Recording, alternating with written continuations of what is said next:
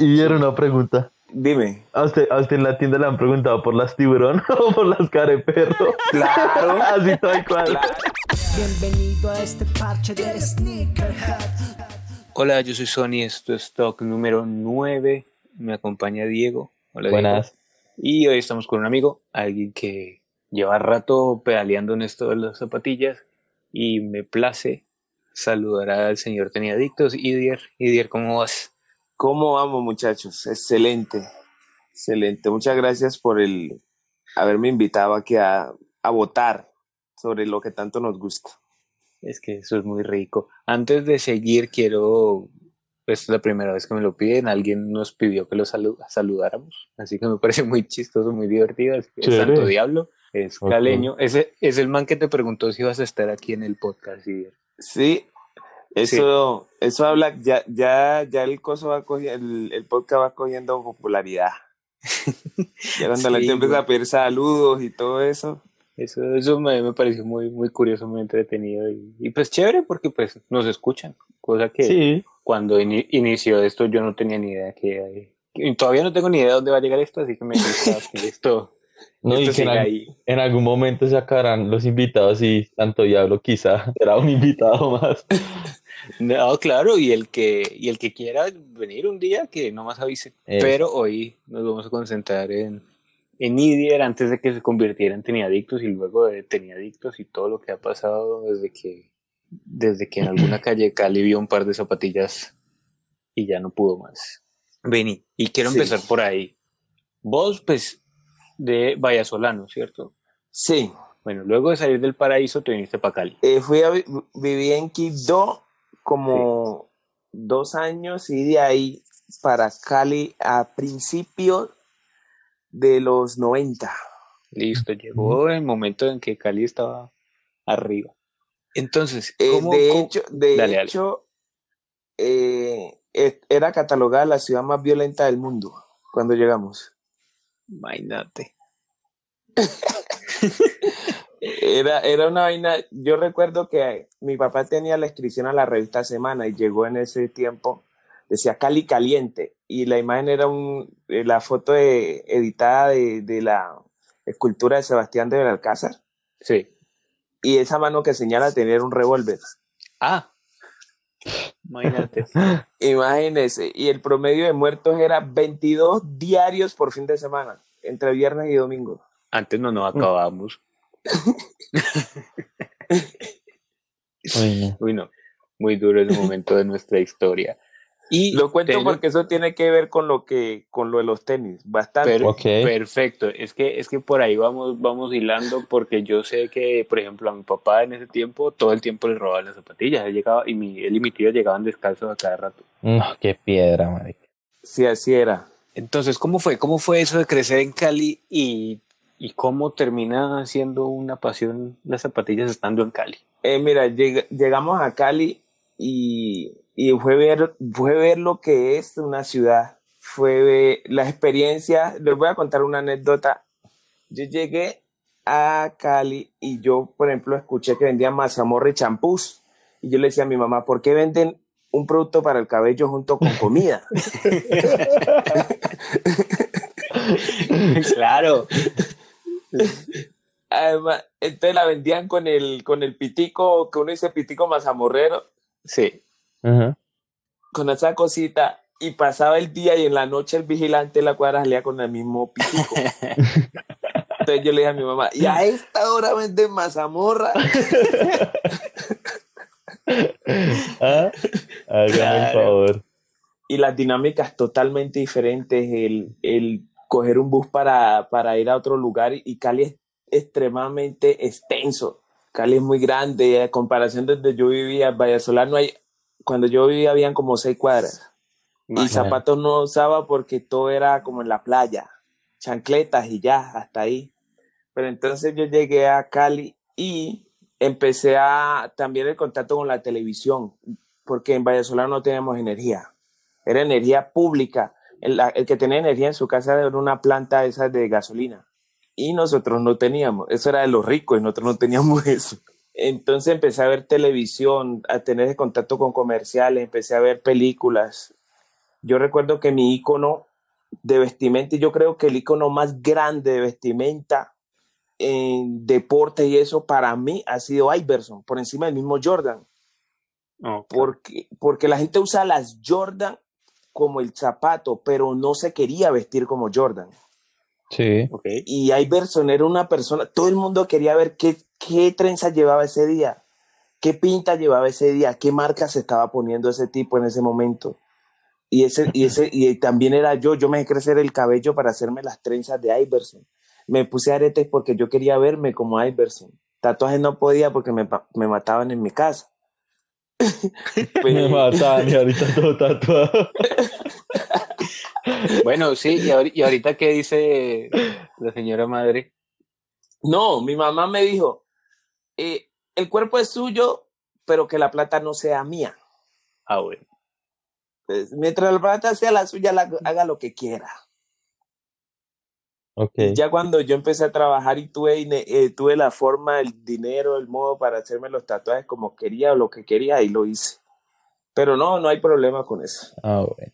Ah, qué rico. Nada con eso. Y entonces llegué a Cali en esa etapa violenta y todas esas cosas. Estaban los combos, los, los que llaman las oficinas. Entonces, en el barrio Sí. que, que, que llegué había una gigante, en el otro barrio había la otra. todas esas cosas. Y los tipos que yo veía con esos tenis cercanos eran ellos.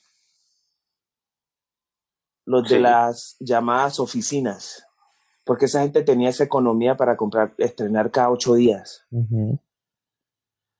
y, y ellos ponían grabadoras e incluso sacaban una pantalla eh, VHS y esas cosas así y veían videos de rap y yo me sentaba a verlos y ahí yo conocí que Dr. Dre porque yo no yo yo llegué a Cali y me di cuenta que existía Dr. Dre que existía los Fujis eh, el rap en ese sentido e incluso los videos de, de rock eh, que, que empecé a ver las esas altotas, grandotas y las, ah, las Converse, eso en los rockeros. Sí, sí. Y, y, y yo recuerdo mucho, por ejemplo, las, Hot- las Hot Tempo. Yo las soñaba tener y yo las quería tener, pero un zapato de esos valía en el 96, 97, se vendían en 400, 500 mil pesos y el salario mínimo era como de 200 mil. Imagínense. Sí, eso era un billetote. Era una, una cosa impresionante. Y, y recuerdo ese Cali porque tenía una vaina particular que ya no se ve. Todo, tú ibas a San Andresito y todo era original. Ya, pues. Sí. No, había- no, Sí, había- sí, sí. no habían réplicas. No, o sea, lo, lo que se veía en réplica en comparación al original era mínimo. Sí, no, en ese momento, pues ya más por testimonio de mi papá, sí, él me decía que iba a San Andresito y ahí estaba todo lo que no encontraba, pues digamos, no sé, en Unicentro, en Cosmocentro. Ajá, sí, sí, sí, sí.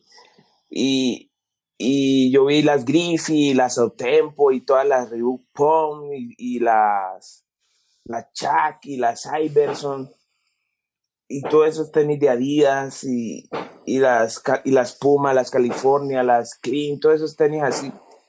Y todo era original, pero, pero era muy costoso. Y como la ciudad estaba viviendo ese auge duro del narcotráfico, que por ese mismo tema era la violencia, había, Sí. se veía mucho dinero. Sí, claro. se veía mucho, mucho dinero, mucho dinero.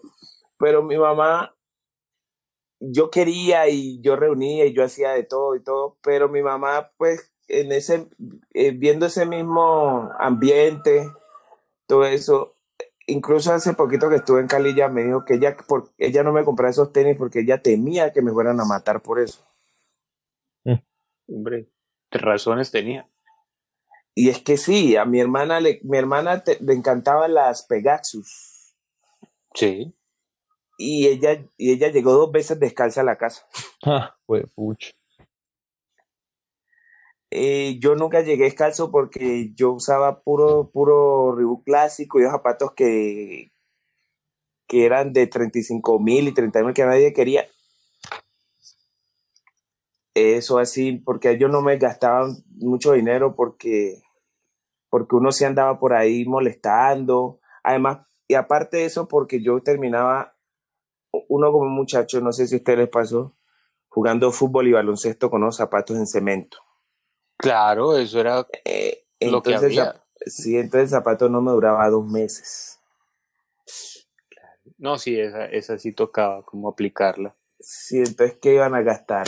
Me- dinero en un zapato que yo iba a destruir en tan poquito tiempo. Me, usaba mucho las Clark, las Wallaby. No sé si las han visto. Ve, sí, claro. Eh, de niño me compraba mucho, mucho eso. Mi papá me, me- mi papá trabajaba en Cúcuta y me traía muchos zapatos desde allá con, él aprovechaba el tema del contrabando, eso que entraba por la Guajira Sí, y traía zapatos y ropa y un poco de cosas. Y siempre me traía zapatos de esos.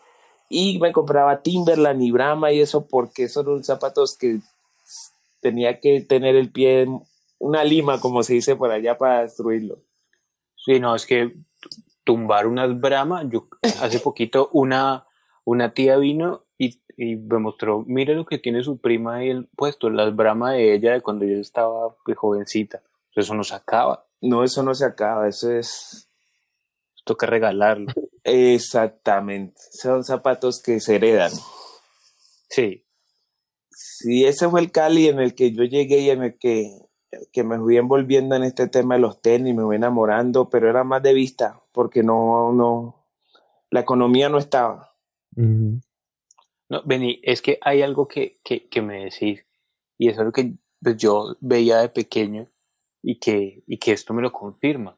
Digamos que estamos de acuerdo que las TN, las Plus, las Nike Plus, siempre vi a los pies de las personas que tenían eso, lo relacionaba con, tristemente como con alguien que no era bueno. Eh, sí, sí, sí, porque se asumía que era el que uno de inmediato hacía una asociación en su casa. ¿Qué está haciendo esta persona para tener la economía de mantener esos zapatos? Aparte de tener la osadía de salir a la calle con ellos. Porque se lo sí, único que no roban es al ladrón. Pues sí. Sí, era, era. Oiga, era- sí, es que ahora está era descarado, ¿no? Digo. Yo sí las puedo usar. No. y llegaban, y lle- vea, llegué a ver situaciones en las que el tipo le robaba, le robaba un par de zapatos a alguien en una cuadra y él vivía en otra, y después se los veías puestos de manera descarada. No. ¿Y tú qué ibas a hacer? Uno un peladito y el otro un bandido, como que bueno. Sí, entonces sí, o sea, e- esa, esa, ese estigma lo tuve mucho tiempo sobre, sobre muchos pares de tenis, hasta algunas Jordan, de hecho. Sí, incluso yo recuerdo en Cali, el Jordan no, él no tenía la popularidad que tenían las tenis de Pippen. Sí, señor. eh, era muy raro ver Jordan y el que tenía Jordan, pues como que, ay, no, pues no es la gran cosa, pero el que tenía unas Pippen, las Tempo, las Pippen 1, las eh, Mora Tempo y esas cosas, como que, uy, este tipo la está moviendo algo muy duro, o, o también los amigos que, que tenían muchos amigos que tenían el tío, el primo, o, o el papá en Buenaventura, Sí. y en diciembre les mandaban cajas de 20, 30 pares de tenis.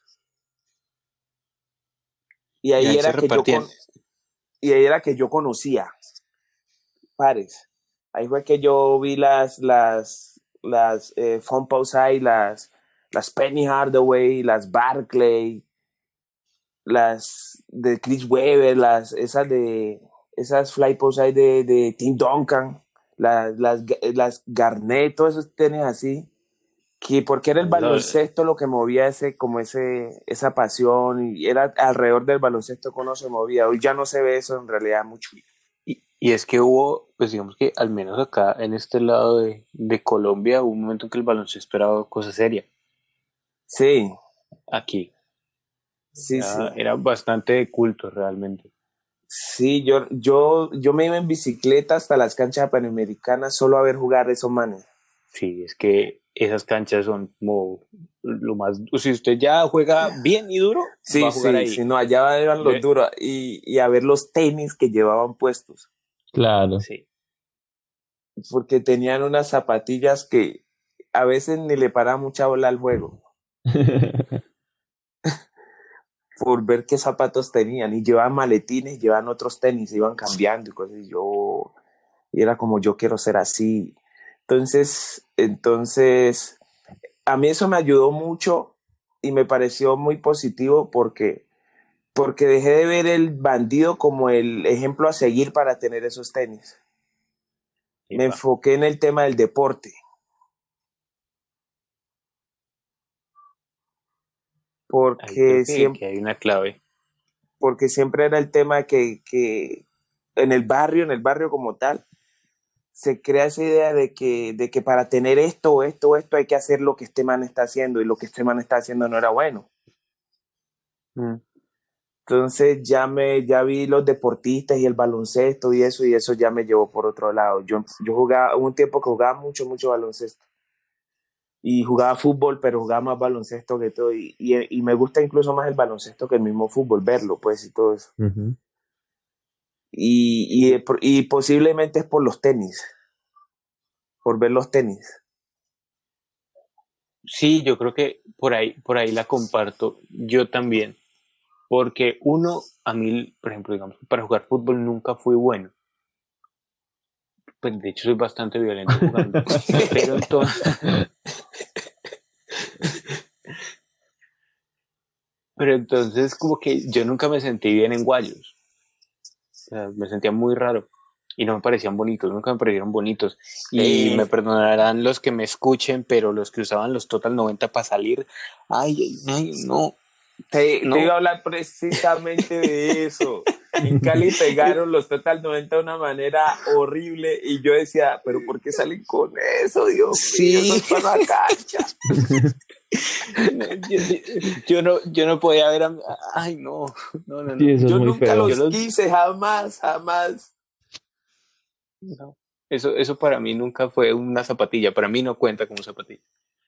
Eh, para mí tampoco, para mí tampoco y, y, no, no, jamás, jamás, jamás, jamás. Aparte de que no eran económicos. Exacto. Sí, no, esa, esa, eso fue un momento muy extraño, pero actualmente hay gente que tiene eso como su grail de que lo quiere volver a tener. sí, sí, sí, sí. lo, lo, que pasa también es que la conexión, yo siempre comparo el, el tema de los tenis está muy entrelazado con la música, para mí. Hay música que, que, me gusta escuchar, del género que sea, lo que sea, porque me recuerda una época, un momento. Sí. Y lo mismo me pasa con ciertos zapatos, me recuerdan una época y un momento. Hay unos que los recuerdo de manera como los Total 90, como que, uy, eso sí pegó y eso tan feo, porque, así como hay otros que yo digo, me encantaron, así como las Otempo, las Hermas 95. Aparte de que eso... se, generaba un idioma detrás de eso porque tenían, en, en el valle tienen nombre propio. Sí. En el Valle no, existen las Hermas 95, en el Valle existen las siete cámaras. Las siete cámaras. Sí, y eso le, le, se lo pongo así, es que no, no, no es poco, o sea, las siete cámaras fueron algo que, que es como si mañana sacaran la mejor zapatilla del mundo. La gente se peleaba en la calle preguntándose cuántas cámaras tiene esa zapatilla, venga, se las cuento. Yo estaba escrito, pero yo me acuerdo de eso. ¿Cómo así? ¿Cómo era, así? era. Y el tipo que prácticamente se tiraba al piso. Sí. A contar las cámaras y a tocarla, que, que, que se hundiera un poquito. Suavecita. No, ah, que eso, que fuera suavecito. Sí, eh, así era. Sí, porque, Diego, digamos que vos veías a alguien y no, pues sí, diciembre, pongámoslo así, diciembre, todo el mundo estrenando. ¿Qué tal? Me compraron las siete cámaras al suelo a contarlas. El zapato y, y, entonces uno se sacaba el zapato y se las empezaban a comparar. Entonces contaban un, dos, tres, cuatro, no sé qué. Y cuando llegaron las Nike Plus, lo mismo, pero las Nike Plus tienen como, como nueve, porque están más partidas. Y no, la gente se peleaba por eso. Y entonces claramente llegaron las réplicas de otra marca cualquiera y uno empezaba a, a, chuzarle, a ver cómo es que era. Ah, a mí mi mamá me compró la réplica de unas, tenía cinco cámaras y eso era una pasta dura. sí. Durísima, durísima, Sí, sí, durísima. sí, me acuerdo mucho. Eran duras. Sí, Y pero- no, pero y, sí y- me, y me hacían bullying por eso. Y, ay, vele, los, vele las siete cámaras y la vaina que le robaron los cámaras. Sí. No, sí, la, la cosa era seria. La cosa en ese momento yo estaba, pues no sé, estaba chiquito, pero sí, sí lo tengo muy claro que la pelea era por las cámaras. Y, e ibas a comprar, así sea San Andresito, a buscar la, la, la réplica, pero tenías que contar las siete cámaras. Sí, hay sí, otro- sí. Hay, hay otro rollo que tenían que ser siete logos Ajá. sobre, so- sobre el Nike. O sea, que Sí, si te ya. van a dar siete chulos. Siete, siete brandings, lo que sea, pero siete. Sí, y, y habían unos, habían unas que tenían un chu- el, el chulo, pero en la mitad tenían como otro chulito, una puntica. Sí, el, sí, las que eran como, tenían como una aleta. Ajá, y habían otra marca es que Throwing, que era una imitación de lo que hacía Nike también con unas cámaras y eran de Sí, pasta eh, y una cosa así. Sí, Trowin era, de- era colombiana, pero sí, o sea, cogía los moldes y lo hacía con lo, con lo que podía. Dura. Duri- durísimas, durísimas, durísimas. Yo, yo usé todo, todo eso Claro. y... Pero yo de pronto, ya, por eso nunca me robaron, no había que robar ahí. Realmente. Claro, le, le- le- le contaban las cámaras de lejos. No, No, eso no. No, aparte que también en ese momento el 3M estaba duro también. Sí, Entonces también como, ah, no se no brilla tanto, todo bien, siga derecho. sí, y los demás nombres, yo me acuerdo que... O Las sea, Nike- tenemos ti- tiburón, que son las TN de toda la vida. Sí, había unas Y hace poquito, ay, que las Nike hielo, ¿Hielo? sí. que era como una, sí, era un Nike azul 2002, que era un azul medio claro como el 97 Hyperfuse Sí. Sí, y tenía como una, como una correíta plástica por encima y le pusieron hielo y, y pero es, es tanto así que, que tú averiguas con mucha gente en Cali y les dices el nombre o le preguntas y no saben cuál es el nombre real. Eso No. se llamaba como Night 2002, 5 o algo. Porque yo lo tuve hace, yo lo tuve hace, yo tuve una talla pequeña hace como 10 años de eso. Pero nadie se sabe el nombre. Habían unas de esas mismas que, que la Nike araña. Porque tenían como Mm. una telaraña sí. por encima. Eh, las borrador, las careperro. La- ojo, las, las, las careperros son la superstar. Uh, ok, Sí. ¿por qué cara Sí, perro? sí. Ni idea. Por la Así, punta. eso se lo inventaron en San Andresito. Eso Sí. era puro nombre de San Andresito. Sí, por la, yo, yo tengo entendido que es por la punta y porque esos zapatos ya no las hacen igual. Las de antes tenían como tres rayas adelante.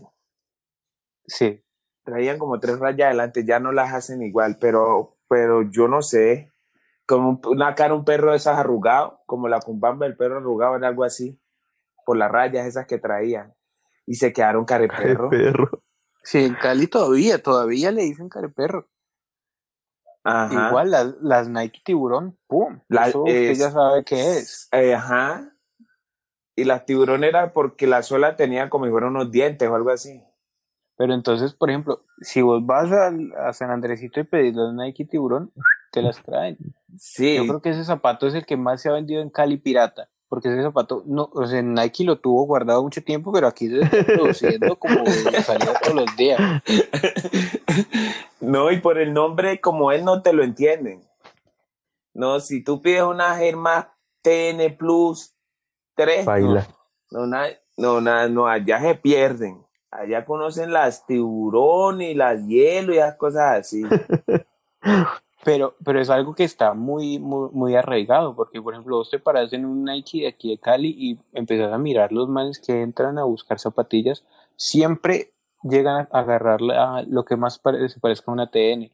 Hace Eh. poquito había una, una, una Plus con Vapor Max, todos bailados, todos la cogían. Sí, sí, sí, sí, sí, sí. Y de, de hecho a mí, no, a mí no me gustan, nunca me gustaron, nunca me gustaron. Siento que tienen como mucha cosa arriba en el Oper y eso. Pero ya a mí cada vez que me preguntan por, por TNs, por las Hermas Plus tal y esas cosas, en mi cabeza de inmediato asumo o asocio este debe ser del Valle. Y era una pregunta. Dime. ¿A usted, ¿A usted en la tienda le han preguntado por las tiburón o por las careperro? Claro. Así tal cual. Claro, usted, claro, usted una, usted una sabe dónde es la Claro. persona, de dónde viene. Qué chimba. De una vez. Es como yo, yo soy chocuano, y una vez entré a una tienda y pregunté, en Cali a las camisetas todas, la gente dice buzos. ok. Sí.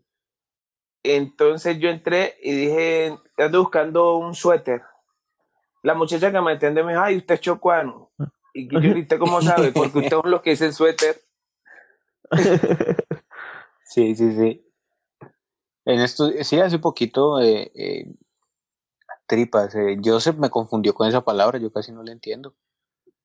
Porque para mí un suéter es para cubrirse de todito. Ah, Del para, frío. para que vean, para, para nosotros suéter es una camiseta. Sí, pues. sí. Y así cuando yo llegué a Cali decían buzo, yo entendía buzo como algo manga larga, Claro. Así, sí, como así lo lo es el, el sweatshirt, pues. Ajá. Sí. Así y, y no y, y va aprendiendo uno de, de todos los lugares. En Bogotá se habla una manera, en Cali, en, Bo- en Medellín se habla otra manera. A mí me, a mí me agrada mucho alimentarme de eso, de las formas de, Sí, es que- de hablar y de nombrar las cosas. Las idiosincrasias son, son muy ricas, la verdad. Por ejemplo, vos escuchás, no, me compré unas Nike Tiburón y vos al man de una lo vestís completo. O sea, yo me lo imagino. ya le hizo la familia. Lleva las T, no, póngale cuidado, lleva las TN puestas, lleva me- eh, de las medias que no se ven, de las medias bajitas, Ajá. Ajá.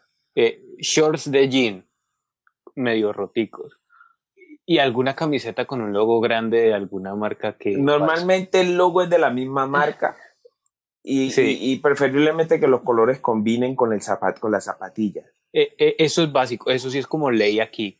O sea, tiene que combinar todo. Si no, estás fallando en algo. Te tiene que combinar hasta lo que te estás tomando. El forro del celular. Porque, porque- sí, porque por ejemplo yo soy de los que caigo en la vaina de, de los pantalones cortos. Los mochos rotos no.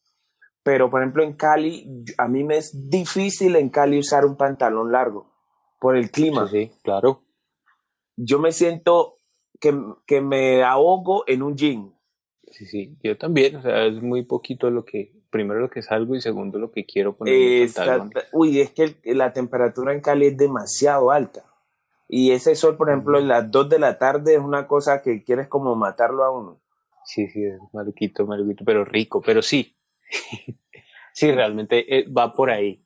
Pero yo- igual yo, a mí me gusta el clima porque permite que la gente ande más suelta. Y Yo con muchas capas no, de ropa no, no sirvo. no, y, el, y, y, y, por ejemplo en Bogotá, un clima como el de Bogotá, haces que tú tengas que guardar más energía para no perder calor corporal. Sí. Entonces Sí. la actitud tuya no es la misma, no es- la soltura no es la misma con la que se mueve Sí, la gente del. Caribe, del Pacífico, al que vive en el frío. Claro. To- eh, Eso mismo determina cómo te gustan los tenis. ¿Por qué al bogotano le encantan tanto los tenis en bota ya? Así es, El clima determina mucho eso. ¿Por qué le gustan tanto las Ewing, las Reebok Pong, las, las, las Converse Wapon y esos tenis así? Porque son básicas para vivir allá. eh, el clima marca mucho. También la, la, la cultura musical que llegó a Bogotá con el tema de los rockeros y eso. Sí, bastante. En, en Cali ya es salsa y es otra cosa. La gente es mucho más Es que, eh, caribeña y, y eso. Entonces, Claro, es, es un live, la, la sabrosura es diferente porque vos si lo ves en la calle por la noche, hay, pues digamos que depende de dónde vas, los pies también son importantes y digamos que acá sí es ley que te combinen hasta los pensamientos. eh, sí. Y, y Edier no me va a dejar mentir y yo sé que él está en, el- en la misma onda. Están las zapatillas, pero cada zapatilla tiene dos o tres camisetas asignadas Eh, sí, sí, claro. y no más. o sea, a veces se compra la camiseta porque ya sé que zapatillas me voy a comprar para estas. Esa- hay- e incluso hay zapatos que tengo y no me he puesto hasta que no tenga la camiseta. Igualito. Así es. Así se mueve uno. Lo que trato es que no sea de la misma marca, no me gusta. También, absolutamente. No, no, no sé, no lo siento como es demasiado, no sé, una valla. Exactamente. Y, y yo le digo, y yo le digo, por ejemplo, a mi mujer, es que a mí Nike no me está pagando para que cuando yo haga semejante propaganda. Sí.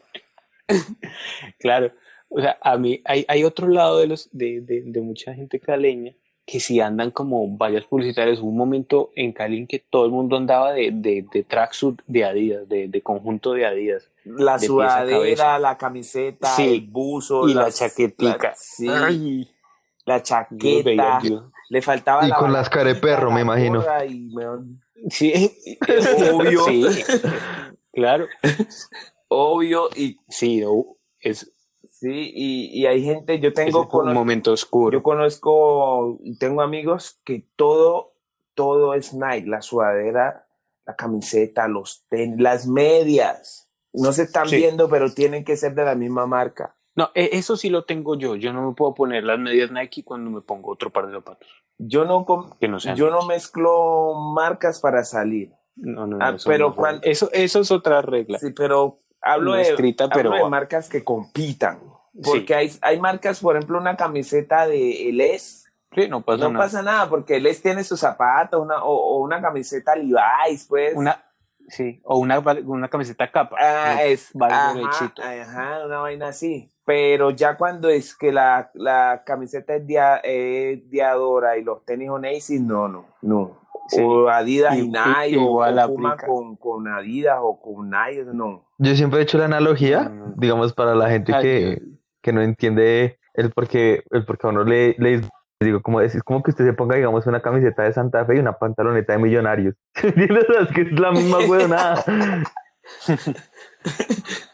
Sí, es algo así. Y, y yo, y yo personalmente, yo mismo, yo digo, o sea, uno es un pendejo. Sí, Porque literal. eso es una pendejada.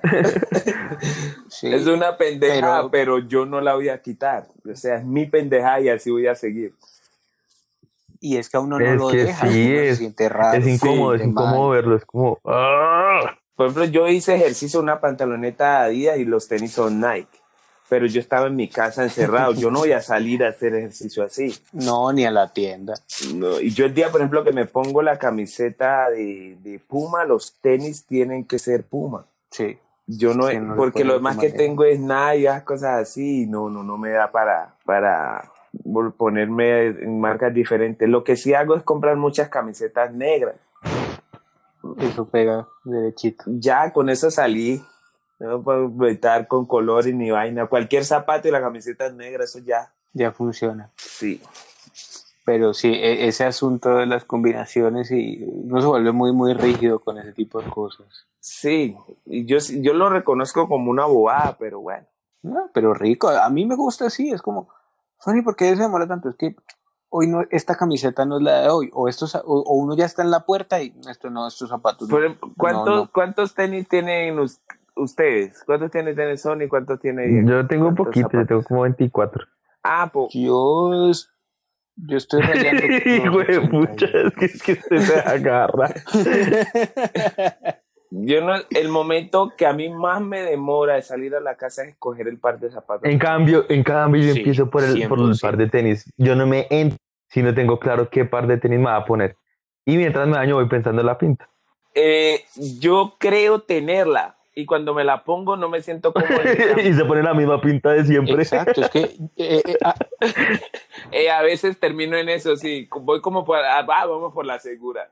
Es que eso es lo que te decía. A veces yo ya estoy listo, bien, estoy en la puerta. he hecho la última mirada al espejo y digo, no, algo, algo no, no va. Me devuelvo, Y hay que cambiar. sí. Entonces, si, si me cambio los tenis, Claro. tengo que cambiar todo. Claro, claro, y termino uno haciendo Uy, de de ropa, zapatos porque uno va de afán y uno con qué tiempo se pone a organizar. Eh, entonces, tiras ocho pantalones, diez camisetas y los zapatos quedan todos tirados por ahí. Sí, y es, es complejo, es muy complejo. Pues digamos que Ideal ahorita tiene las, las cajas Sí, de claro. plástico, pero estoy Mm. seguro que antes de, antes de tenerla tenía como la... No, yo tenía los- las cajas normales de los los zapatos. Tetris. Ajá. Tenía el Tetris, entonces si necesitaba No, la llórelo. última, pues la primera de abajo para arriba, eso, eso es un, Eso. eso es un así- peligro, eso hay y- que sacar a él para poder hacer ese tipo de cosas. y hacía uno ese reguero para después de decidirse que No era, era. no. Llórelo. No. Y a mí, por ejemplo, que me gustan las gorras. Si voy a decidir una gorra, entonces, ¿qué gorra me pongo que combine con esto?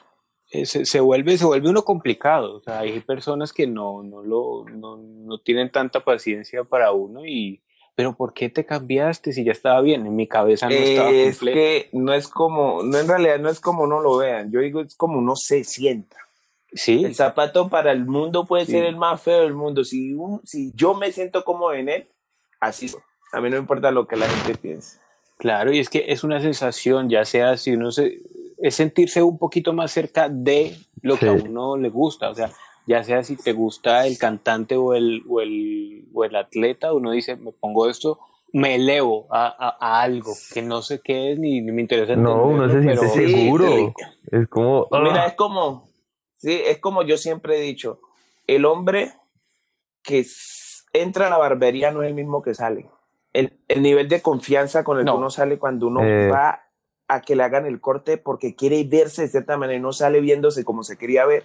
Sale Exactamente. fresquito, Claro, todo, cuando todo, todo te hacen brilla, todo uñas, brilla. Cuando te hacen el, cuando te haces el, eh, te, te, te peluqueas, eh, que si te haces un spa facial, cualquier vaina de esas.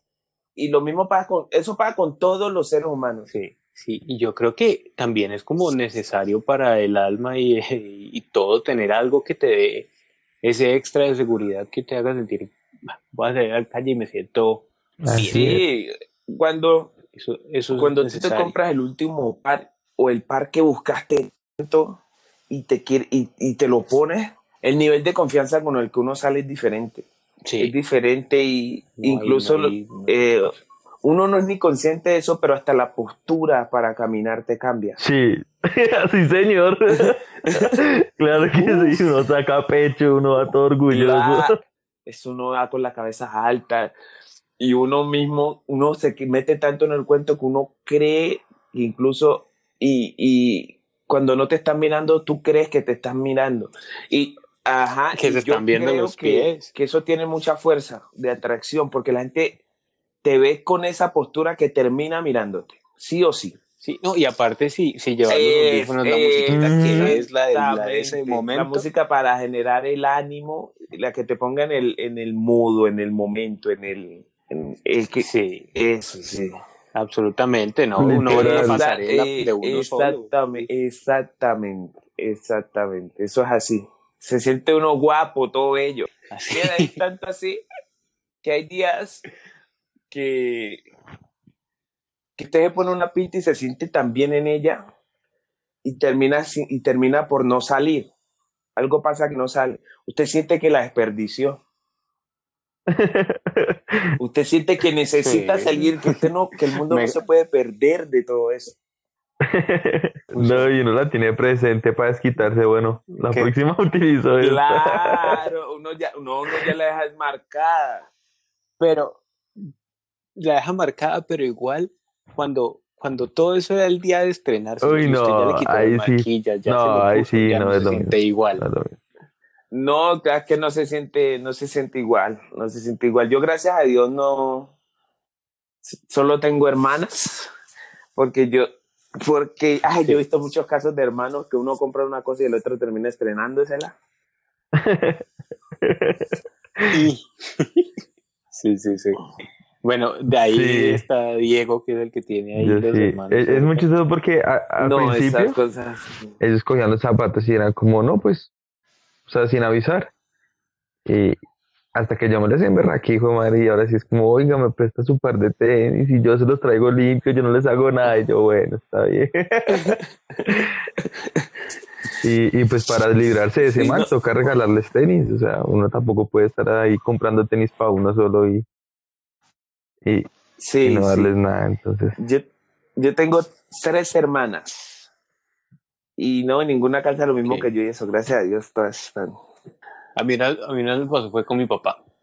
Yo estaba, pues cuando vivía allá en España, yo me desperté y me faltaba un par de zapatos. Porque lo primero que hago generalmente es bueno, voltear a mirar dónde están y eh, un taco de ojo y sigo. Pero me faltaban unos DC. Y claro, yo voy y salgo y lo veo cocinando con los DC. Pues. Y yo, ah, vea pues. Sí, fue muy chistoso. ¿Usted ¿Qué hace con eso? No, pues me lo encontré ahí. ¿no? A mí mi papá me puso unas Reebok, unas ex, ex- Exofit, es que se llaman las que son altas con la correa y eso. Sí, la, con sí, correa. es. Sí, sí, sí. Pero mi papá tiene el pie extremadamente ancho. Cuando me la quise poner ya no me servía. Y yo, ¿a cuál sus zapatos? Tenía la. la- Yo la creo, yo creo. Porque él es más bajito que yo, pero él calza 12. Y no es por lo largo, el tipo es anchísimo. Pero, pero, ¿qué pasó? Mi papá es de pueblo, mi papá fue eh, campesino y tal. Mi papá usaron zapatos como a los 12 años por primera vez, o 15 años. Claro. Cuando tú no, tú no te pones zapatos de niño, el pie simplemente crece como le da la, eh, Expande. expande donde le da la gana. Así es. Yo por eso no, Y así quedan. Claro, ¿no? Y al. esa es la razón de- por la cual yo no puedo utilizar esos sushi. Ojo, Hijo de madre vida. ojo, ojo, que esto aquí puede ser interesante. Toda esta gente que ha Ah. estado en cuarentena descalza, No, el pie se le ancha. Uh, el pie se le ancha. no, no, no van a hacer la misma talla le que ancha. ese. Y, y yo, por ejemplo, yo no soy de... Porque hay gente que lo hace. Hay gente que se, se, se levanta, se baña, se pone jeans, zapatos para estar en su casa. Yo no. Yo me quedo, no. yo me baño, pantaloneta. A veces me pongo camiseta.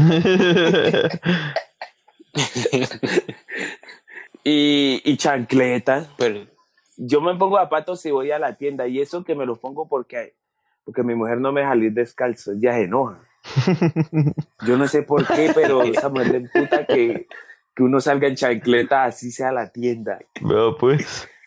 Que eso, ¿Esto para dónde va? O en camisilla, que Dios mío, que es esa falta de glamour, por Dios. pero la, la importancia de conseguirse alguien correcto en la vida que a uno tampoco lo No, esa de mujer se le daña el genio si yo salgo ajado. Se le daña el genio y que ella conmigo no va a salir así. Y ven y yo te plancho eso. Ay, yo, bueno, señora, porque jamás en la vida he planchado. Las cosas- yo, a mí lo que, no, lo que sí hago es cambiar medias todo el tiempo, cambiar medias, porque yo quiero mucho mis tenis. A mí no, no, no me gustan los malos olores. No, y, y es odio, la cosa que odio las medias baratas que sueltan las. Ah, motitas. sí. Ay, son. ¿Por qué? ¿Por qué? No. Sí, yo compro paqueticos de, de promociones, de, pero de, de, de marcas. De, de las de Puma, Sí. de las de Nike, de las de Adidas, así. Sí, pero esas que dejan motas son lo peor del mundo. Sí. Sí, esas tampoco me gustan a mí. Ven, ahorita que estamos hablando de ropa, hay, hay una historia muy divertida que, que me gustaría que compartieras con la gente, es la historia de los jeans en la universidad. Ah, yo llevaba, yo compraba todos los jeans. Yo nunca en mi vida he usado un jean blanco. Nunca, porque el jean blanco, usted lo mire y se ensucia ese desgraciado.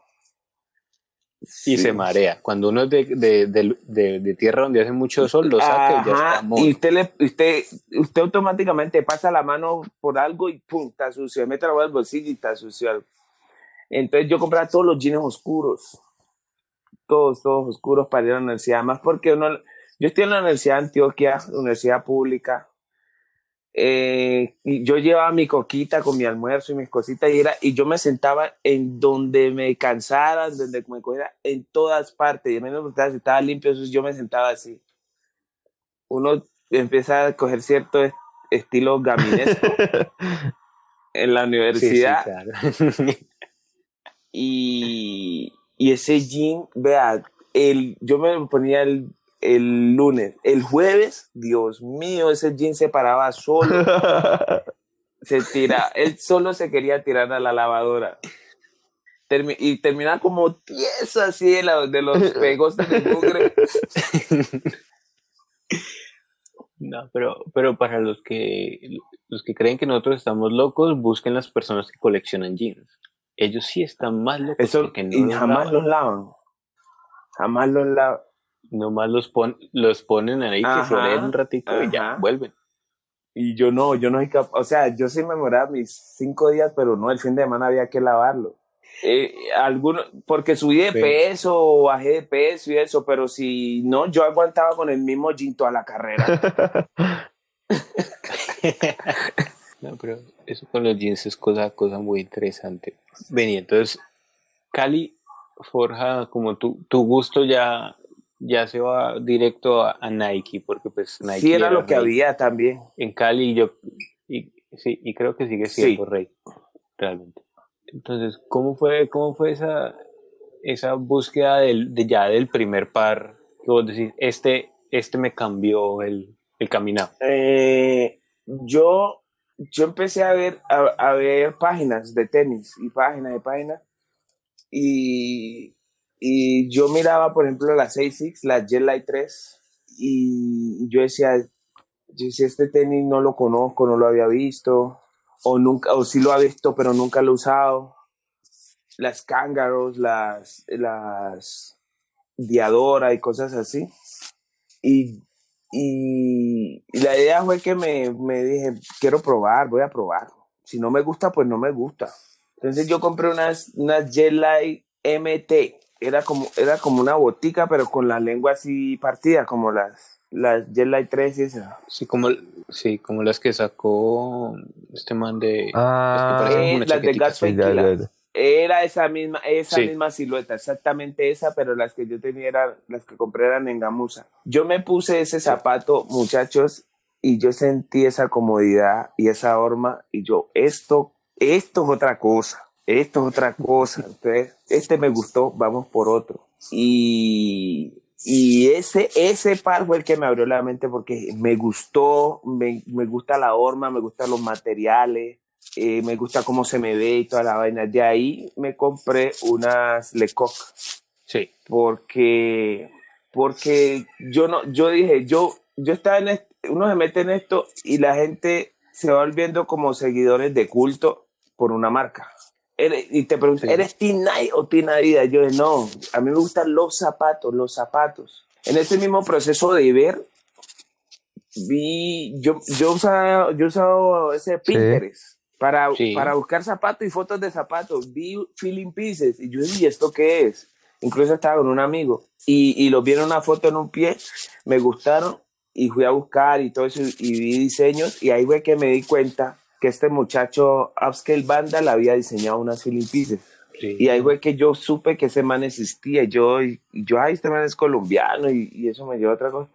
Pero cuando probé las primeras feeling y vi los materiales, los probé con mi mano, yo dije, y, y yo me dije a mí mismo, o sea, yo, Nike, todo, Nike tiene unos diseños brutales, pero si es por calidad, esto es otra cosa.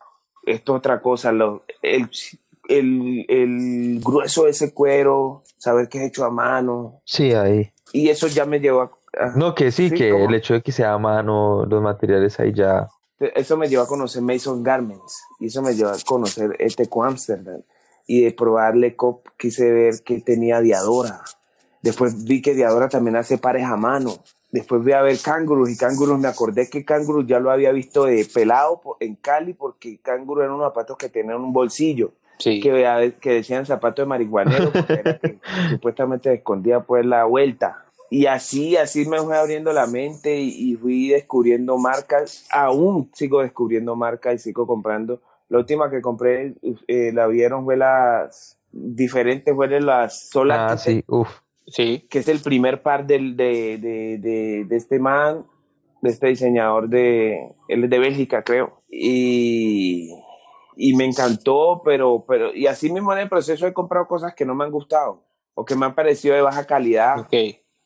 Sí, Eso, eso es bueno que también lo, lo pillemos. ¿Qué, qué, qué parcitos como que creíste que iba y te No, decepcionaron? me compré una Supra Cutler, se llama, eh, se llama la, la silueta, y supuestamente es cuero. Cuando yo lo vi, esto no es cuero, eso es cualquier cosa menos cuero. Y eso al mes ya Yeah. estaban despegados, y yo, no, ¿esto qué es? y algunas Nike y más también me salieron de, de mala calidad. Pero lo que pasa es que, hay que Nike antes, yo no sé, tenía mejor control de calidad o les interesaba más. Es posible que, que los que producen, sí. pero es que ya Es la que cantidad de eso, que que la- La masificación de este mercado hace que, que saquen y saquen y saquen y, y a- incluso a veces parece que apresuraran un lanzamiento. Sí, pero es que, por ejemplo, hace que unos ocho años los lanzamientos de zapatillas eran como cada 15 días o cada sábado. Diario, diario, eso es diario. Lanzamientos toda la semana. En, real, y en realidad Nike tiene lanzamientos diarios.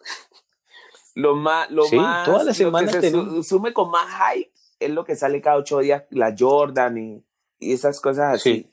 Pero, pero cuando uno entra o maneja todas esas páginas, uno mueve todas las páginas, eh, eh, el lunes sale una, sale el martes sale otra, que los jueves salen las, las de baloncesto de Kyrie, las viernes salen las de Kobe, que las de LeBron tal día, que las Adidas yo no sé, que todos los días, todos los días sacan un par nuevo. Vení, ahorita dijiste Air Max y creo que los tres estaremos de acuerdo en que yo no había visto un Air Max tan divertido, tan bueno como este último del Día de Eh, Muertos. a mí que me encantan los zapatos coloridos, yo apenas lo vi, yo dije, esto es un éxito. Aparte que no lo he tocado, pero en la foto se ven las texturas y materiales como, como, como en relieve y eso se ven muy bacanos. Sí, para mí. En golazo. cambio, yo sí un- vengo acá a generar polémica. a, a mí, a mí no, a mí realmente no me gustó mucho. Cuente, cuente, cuente. Es que se lo pongo en... Bueno, empezando porque yo con el Air Max 90 no ¿Por me llevo muy bien. Precisamente porque mi pie es muy ancho. Entonces me siento inseguro en esa silueta. Ah, sí, eso sí. Eh, Ajá. Y no, no, realmente yo veo eh, el par y, y me recuerda mucho como a esos trajes que utilizaban las niñeras mexicanas, que eran todos apompados, todos así coloridos, no sé, no, no, no, no me gustó mucho. A mí sí me encantó. Aparte, digamos que, Claro, que, sí- digamos, ahí sí ya gana el concepto también parece muy bacano por el de los ale- por el de los alebrijes, por ejemplo. Pero ya solo, solo de verlo, o sea, estéticamente, visualmente, para mí es un zapato que se pone, que se, tiene que Sí, a poner. mí me encanta más, pues, saben, la, la Air Max 90 es la silueta de Ujú. Nike favorita mía. A mí Sí. me encanta, me encanta, y desde niño me gustó. Y, y yo, y yo soy fanático del Hyperfuse, de ese material. Eh, Sí. Me han preguntado que por qué. Yo en ningún otro material he visto que se logre los colores vivos que se genera, que se, que se, que logran en ese material Ok, cuando se hace ese sí, verde cierto. fluorescente, en cualquier otro material Ya. no se da igual. La saturación es mucho más alta. Exactamente. exacto. Por eso yo, yo amo tanto mis más 97 Hyperfull. Ujú. Esa naranja, eso, eso es un Sí. bombillo por donde yo me voy, todo el mundo apáguelas, voltea a mirar. Si no es una vaina, el, el naranja es encendido, encendido. El, el de las que tengo, las Red Solas de las 90, ese, ese rojo es como un rojo rosado, un fucsia, una cosa, pero. Y a mí, a mí me encantan los zapatos así. Es que, es que también eh, vamos otra, volvemos a, otra vez a nuestro a, a nuestra idiosincrasia de, de, de color y luz. Vos te pones eso en Bogotá y vas brillando toda la calle. Cl- claro. Y, a mí me encanta porque a mí me gusta que me vean de lejos, que sepan que yo vengo desde allá. Eso es bacano. Pero entonces, yo sé, la, la saturación los colores de los zapatos para mí también es muy, muy importante que se vean. Y por eso creo que también me gustan los zapatos grandotes. Sí, eso, eso. Yo digo que la moda debe, debe cuadrar con tu personalidad. La moda no, se, no debe ser algo que basado en lo que es tendencia o es moda. O, o es moda, valga la redundancia. Debe ser algo que cuadre con tu Sí. personalidad. Si a ti no te gustan las cosas coloridas, no las, no las uses solo porque están de moda. Porque, porque en realidad vas a estar incómodo y vas a proyectar esa incomodidad en lo que llevas puesto. Eh, por ejemplo, a mí hay gente que, que, que las, esas lecos que yo tanto amo, las gallos, no les gustan mucho porque ese zapato es muy colorido. Sí, es, ese zapato sí Ese es- zapato es brutal. Y es, La cantidad de materiales es que uno de mis santos griales. Lo busqué desde que salió. porque a mí Bueno, va- vamos a esa. Hagamos, hagamos esa. Esto, esto, esto, es lo que me gusta. Ve, antes de llegar a ese par, ¿cuál es el par que más has perseguido y que te ha dado más problema en conseguir? ¿Y cómo rayos hiciste todas las vueltas para eh, hay varios. Uno de ellos es el Air Max 90 de, de, Ok. de Run del Underground, Sí. del subterráneo de Londres. Eh, Estaba, estaba yo acostado como a las once y media de la noche viendo, yo qué sé, una película como de terror, una cosa así. Y yo no sé, todo fanático de un momento a otro coge el celular a ver tiendas o a eBay o cualquier cosa Sí. y apareció un par de nivel Ah. en 180 dólares. De inmediato cogí, pum, lo, lo compré porque tenía la plata ahí. Pero Es que es eso, a veces, a veces uno como que, que le llaman así. Es- yo, yo lo comparo como con Jumanji. hay, hay algo, yo sé que ese par está en alguna parte y, y aparece. sí, sí. Es como el efecto Y mira que zapatillas. esa, ¿no? esa situación así me enseñó a mí a tener Sí, claro. paciencia. Aprendo a tener paciencia porque las cosas, digo, el poder de la mente, si tú las quieres, tú las llamas y las cosas van a llegar, pero hay que tener paciencia, no es cuando uno quiere. Es que no es chévere decir, pues, la gente dirá, pero ¿qué tiene de difícil? No sé, irás a, a cualquier lado, eBay o, o Grail o algo así para comprar el par y pagar lo que pide, que no es el sentido tampoco, y, y incluso, bueno, y con su gusto no tan particular, se, se enfrenta a situaciones en donde realmente el par no, no figura por ningún lado. Entonces no es, no es el hecho de la economía, sino El, de conseguirlo a a un Ajá. precio que uno se sienta cómodo y, y que te- también sea en el tiempo que uno lo está esperando. Y que, sí, porque ese mismo, eh, Y que ese mismo par yo lo he visto a la venta como en Ujú. 800 dólares. Y tener paciencia me sirvió. El Lecoq, yo lo, yo lo vi en mil, mil dólares, algo así, en la talla mía. Y yo estoy en un grupo de fanáticos de Lecoq. Y un tipo de Portugal montó 10 y medio a la venta. Yo le pedí más fotos. Me muestra el llavero, me hizo hasta video. Yo, no, que cuánto y que 120 euros. Yo, no. De Pero ya. inmediato le, le dije, eh, mándame a tal correo de PayPal la, la factura. ¡Pum! Y lo pagué. Y ahorita conseguí otro Ah. par. Vea pues, publicidad, haga la publicidad, si está buscando algo, este es el momento. y cons- consigue- pero conseguir eso así, ese Lecoq, las filling pieces de, del, del textil de Surinam, es, ese par, ese tipo hizo como 100 pares. Y él lo hizo de Surinam porque los papás son de allá. Él nació en Holanda. Surinam es como una colonia holandesa, algo así, ¿no? Y entonces él lo hizo basado en los textiles de Surinam y los colores de allá y todas esas cosas. Hizo como 100 pares que en homenaje a los papás. Pero yo descubrí Feeling Pieces cuando ya esos pares habían salido. Y ellos y él tiene pues la, la, la vaina de que ellos no repiten una colección. No si el producto se agotó, búsquelo en alguien que lo tenga. Y ay, yo, vean, yo pongo búsquedas en todas las páginas, Grail, eBay, todas, en todas, y las guardo para que si suben un par de esos me avisen en el celular. Y Eso, eh, eso, eso, es, eso es ritual Eh, yo mañanero paso- para nosotros yo los- tengo una hora en la mañana y paso por todas las páginas había y por haber. Con las es. búsquedas ya guardadas y toda esa vaina. Y apareció un par en mi talla. Ya es que yo no. Las cosas son de paciencia en esta vuelta. ¿Cómo Y son? apareció. Porque es que la vaina. Hay pares que no es que por plata que tú tengas, no es que del precio, es que no existen en la venta. Exacto. A veces simplemente es el hecho de que exista. Y si existe en tu talla, o si a uno le toca y es valiente y se aprieta un poquito o lo coge un poquito más grande, no me importa, pero es la única vez que lo va a tener aquí enfrente mío. Y no perder, eh, no perder esa oportunidad. Y, y ese lo compré así, compré las, las, unas Aces, una colaboración con Woy, una, una tienda eh, europea. La, el par le llaman el nylon. Es muy buscado porque es basado en la silueta de las Aces Jet Light 3 de los 90, porque ellos la cambiaron. La han cambiado como dos veces. Y la que la gente Sí, más añora es la, la de los 90, pues la OG que ellos llaman. Y la conseguí en 100 dólares.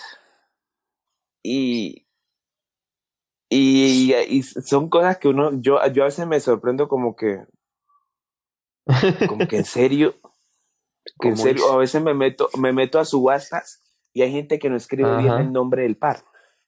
Y como no escriben bien el nombre del par, tú lo buscas exactamente por el nombre y no te aparece. No Entonces hay que tener paciencia para poner. Si tú quieres Nike, los que compré son unos, ay, son unas, unas Foodscape Woven, pero una edición súper costosa. Yo la vi en Bah. 1.600 dólares, Huepucha. por ahí. Y yo la compré en 100 dólares, porque el man no puso bien el nombre. Y yo fui el único que subastó. y Es que, es que de eso se trata. entonces yo qué puse, de yo que puse. Nike y puse subasta y yo miraba, aparecen como 200 mil opciones, pero es dedicarme una hora entera a, darle darle. con el y subir y subir y subir y subir hasta que aparezca. A, a mí Sony me dañó, Alguito, uno es siempre que me dañó la cabeza desde que me dijo eso. Me dijo una vez, vea Diego, cuando usted no tenga sueño, esté revolcándose en su cama no tenga nada por hacer, métase a eBay, pone Nike Old Shoe o Nike Vintage Shoe y póngase a mirar y deleítese, decía. Porque claro, uno encuentra vainas que pues la gente no Y- tiene ni idea que tiene. Y descubre unas páginas. En, en Inglaterra hay una página que llama, no sé si la conoces, que Wardrobe, yo no sé qué. Como, como un guardarropa de algo. Sí, significa puros sí. tenis vintas así viejos que, que gente coleccionista y creo que trae unos tenis baratísimos. Y yo la descubrí en uno de los grupos en los que estaba. Y Vi Feeling Pieces que salieron de las primeras ediciones y cosas así. aquí le voy a apelar a la gente de cositas. Hay una página francesa que se llama Vinted. Ah, sí, Ahí sí, también visto, encuentran sí. cos- cosas muy buenas. Eh, está Wallapop, que es española. Está Greylet, que, que eso sí es gringa. Hay una de, Eh, hay ¿qué una de más? Ah, está las Depop. páginas de fanáticos de marcas en, en Facebook. Son lo máximo. Eh, Ahí es donde más he conseguido, las, todas mis, le, mi- mis lecor las conseguí por ahí. Las kangaroos todas las he conseguido por ahí. Y los precios de, de, los precios de referencia que se usan la gente para vender al público son de Stock, X y Goat.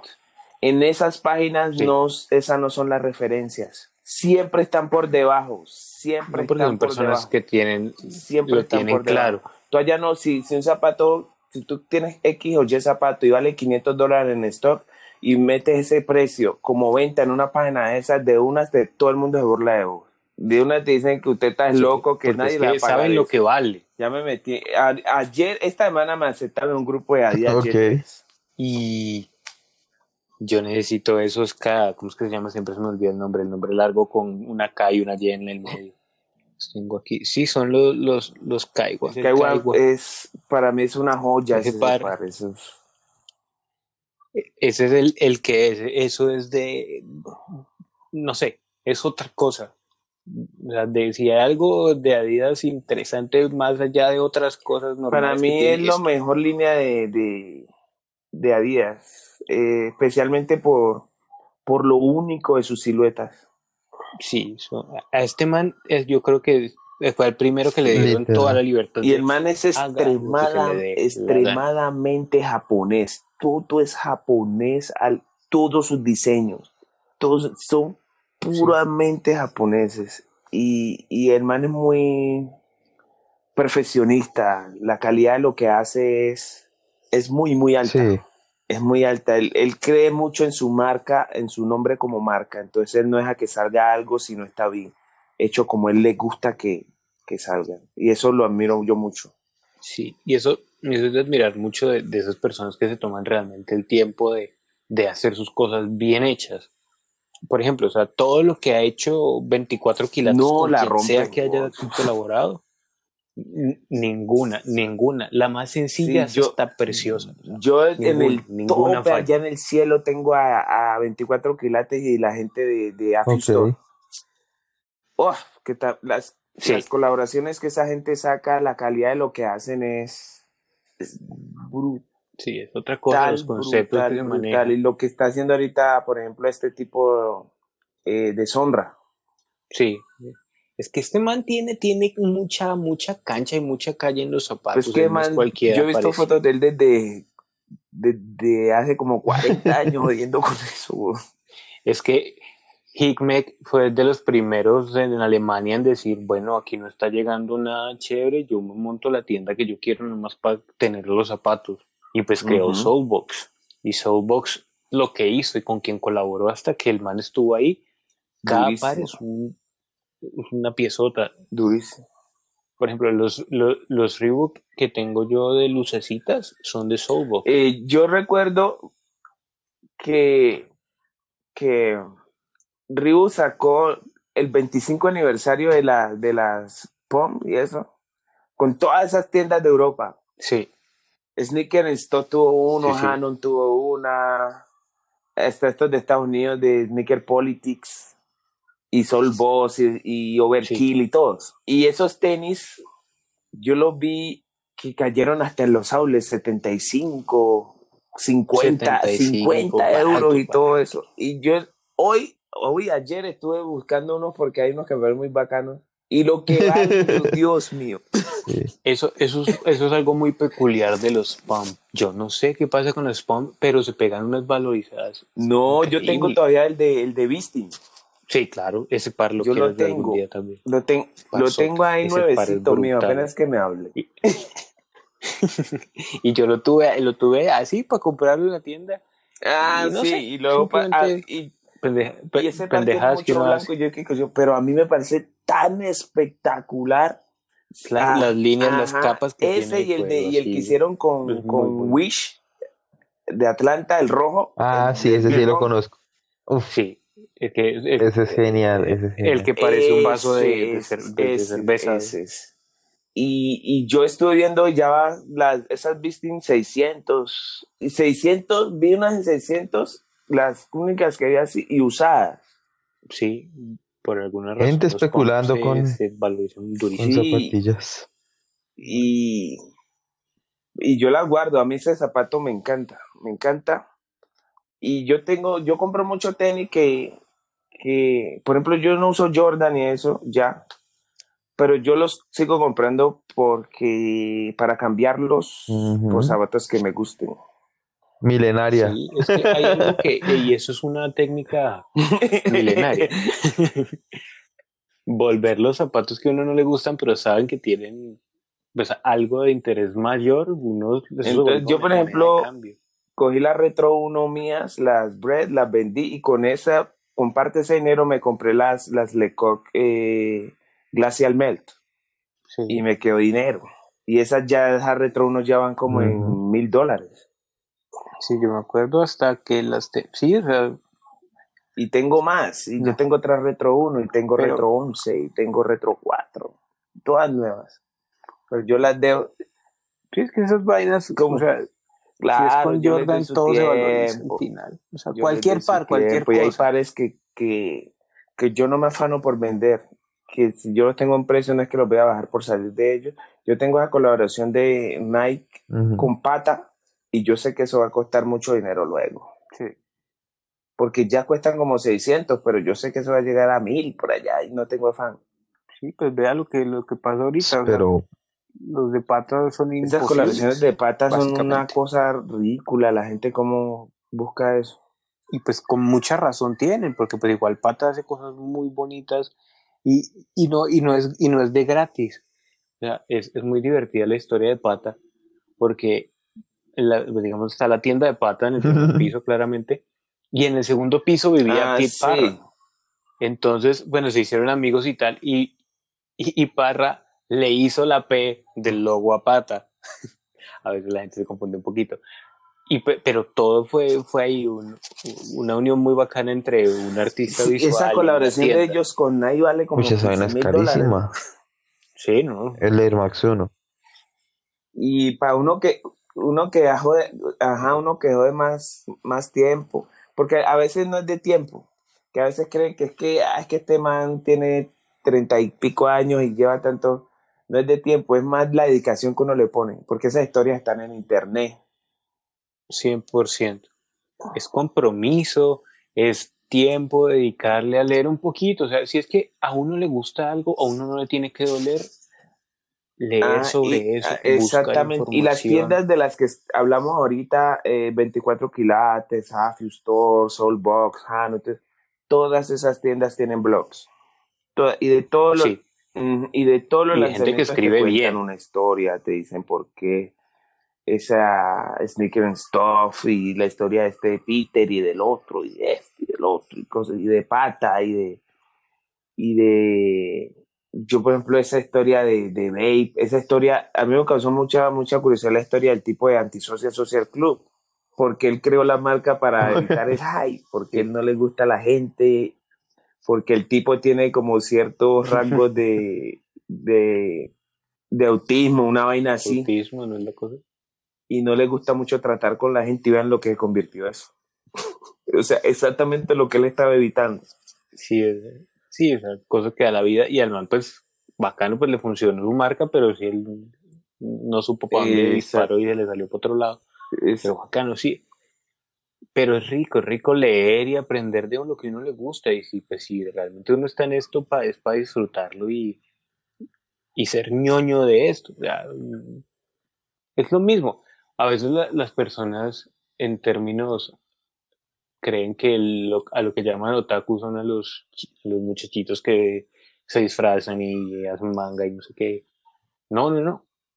Realmente la palabra otaku es ñoño de cualquier cosa. Se puede aplicar de cualquier cosa. O sea, si quieren pues. un otaku de Po- porque funciona, funciona bien.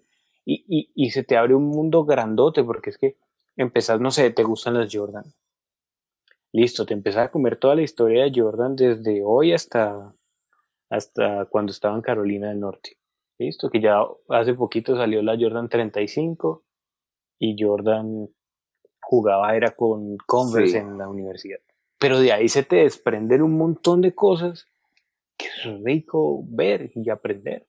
Entonces, es chévere que, que la gente No, y con la, que se tome el con la facilidad que hay ahorita, porque yo recuerdo que yo tenía que ir a la peluquería, a la barbería a un amigo, y porque le mandaban a las revistas de Estados Unidos. Y ahí era que yo leía. Le mandé incluso Sí. los catálogos de, de Full Locker y otras tiendas así.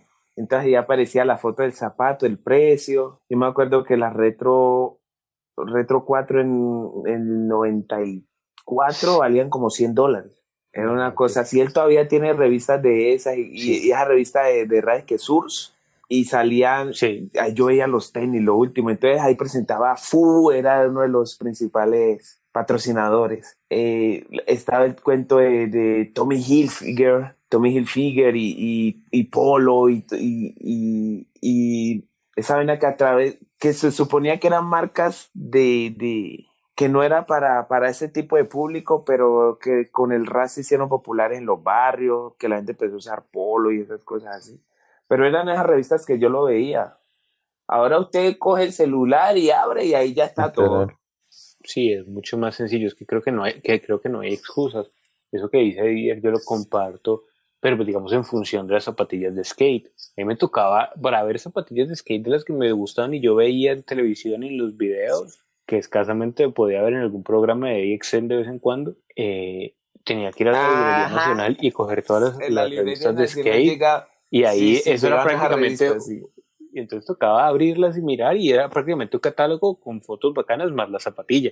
Entonces uno veía el skater, el truco y el par de zapatos con la marca. Entonces en la parte de atrás estaba todo el catálogo completo de todo lo que iba saliendo. Zapatillas, maletines y tablas y Sí, trucks. sí, sí, sí, las, las, las ruedas, los repuestos, todo eso, las calcomanías. Sí, estaba todo ahí. Y sabe qué era lo peor? Que generalmente venían en blanco y negro, entonces uno se imaginaba los colores. Y mire, vean, vean que yo hoy no me acuerdo el nombre del tipo. Él, él- él- él era skater y ellos recorrían el mundo. El tipo murió, uno negro. Eh, eh, será, será, ah, el, Uno de, todo el parcero de, de, de, de- de Ese. Supreme. Ese, que Sí, sí. ellos andaban con camisetas y tenis disque de Supreme y cosas así. Y nada, yo no tenía ni idea Sí. que era Supreme. Yo veía los documentales, los, y vea, yo me acostaba a la una, dos de la mañana viendo a un montar patineta por los tenis. Y un manes eh, llegaban a Australia, que en Japón, que en España, que en Grecia, que en- recorrían el mundo. Sí, eh, ya, ya, ya, Ah. ya tengo el nombre. Es, es, él es él Harold murió Hunter. de como una enfermedad, algo. Sí, él, él se volvió mítico porque él era justamente eso, era como el man de la el man calle que banda hacía lo que le daba la gana y, Ajá, y era y un gran representante en todas las la- ciudades, eh, lo metían preso. Sí, sí, claro, eso hubo un tiempo que, digamos que en el momento en que el skateboarding estaba muy, muy arriba y el BMX, hubo- es que no me acuerdo cómo se llamaba bien el de ellos, pero había un paralelo de BMX que se llamaba Road Fools y ellos andaban por todo. Estados Unidos y por todo el mundo, pues mo- montando y andando de fiesta y metiéndose en líos. Eso era, un, como rea- era como un reality, era un reality, de- y se emborrachaban y a veces dormían en la calle y lo metían preso y todas esas cosas así. Sí, Y yo ahí fue la primera vez que yo vi lo de Supreme. Pero, pero ellos eran unos tenis ahí todos todos sencillos, pero Supreme como tal eran las patinetas y como las ruedas, cosas así. Era más, eh, y la y la ropa, ropa, era sí. más, Porque, ¿Cómo es porque de hecho, eh, en el, como en el 96 fue que vino a, a su prima a hacer su primera colaboración con Zapatillas, Sí, que y, fue con DC. y- y ellos, de cierta manera, se asumían como unos revolucionarios que no querían caer en la industria, porque ya había ya estaba empezando a volver una industria multimillonaria, el tema del skate, con DC, Sí. con Osiris y esas cosas así, y ellos eran como que los, los rebeldes. Sí, sí, hasta cierto punto. De hecho, Harold, si no estoy mal, apareció en la película que se llama Kids. Ojalá la puedan ver. Esa película es representativa como del Sí, momento de y- Nueva York. Y, eh, eso, pues está y eso era Nueva York y, mucho skate eso- y zapatos. Vea, ese, ese local de Supreme, eso era una, una cosa extremadamente chiquita. Dos manes no cabían ahí mismo. sí, Y vea lo que es ahorita. Y, y, y les digo, y a mí me sorprendió porque yo, yo veía eso, yo pues dejé verlo, yo supe que el man murió, le hicieron unos homenajes, unas vainas, hicieron unos programas de eso y dejé verlo. Y después volví a escuchar Supreme y no una camiseta a mil dólares y la última colaboración con yo no sé quién, dos mil, tres mil. Yo, ¿qué pasó con Supreme? Ese era el mismo que yo veía. Claro. Y yo, esta gente, ¿qué fue que le pasó? Pero, pero fíjate que ese fenómeno es, es bastante interesante en función de que si uno lo pone en paralelo con lo que pasó con Jordan. Jordan al final empezó a ser una especie de revolucionario en el, en el básquetbol y rompió muchas vainas. Lo mismo hacían estos chicos en Supreme y se volvieron eh, aspiracionales. O sea, muchos skaters Ajá. querían ser del parche de Supreme, pero, pero no podían. O sea, no los iban a dejar entrar.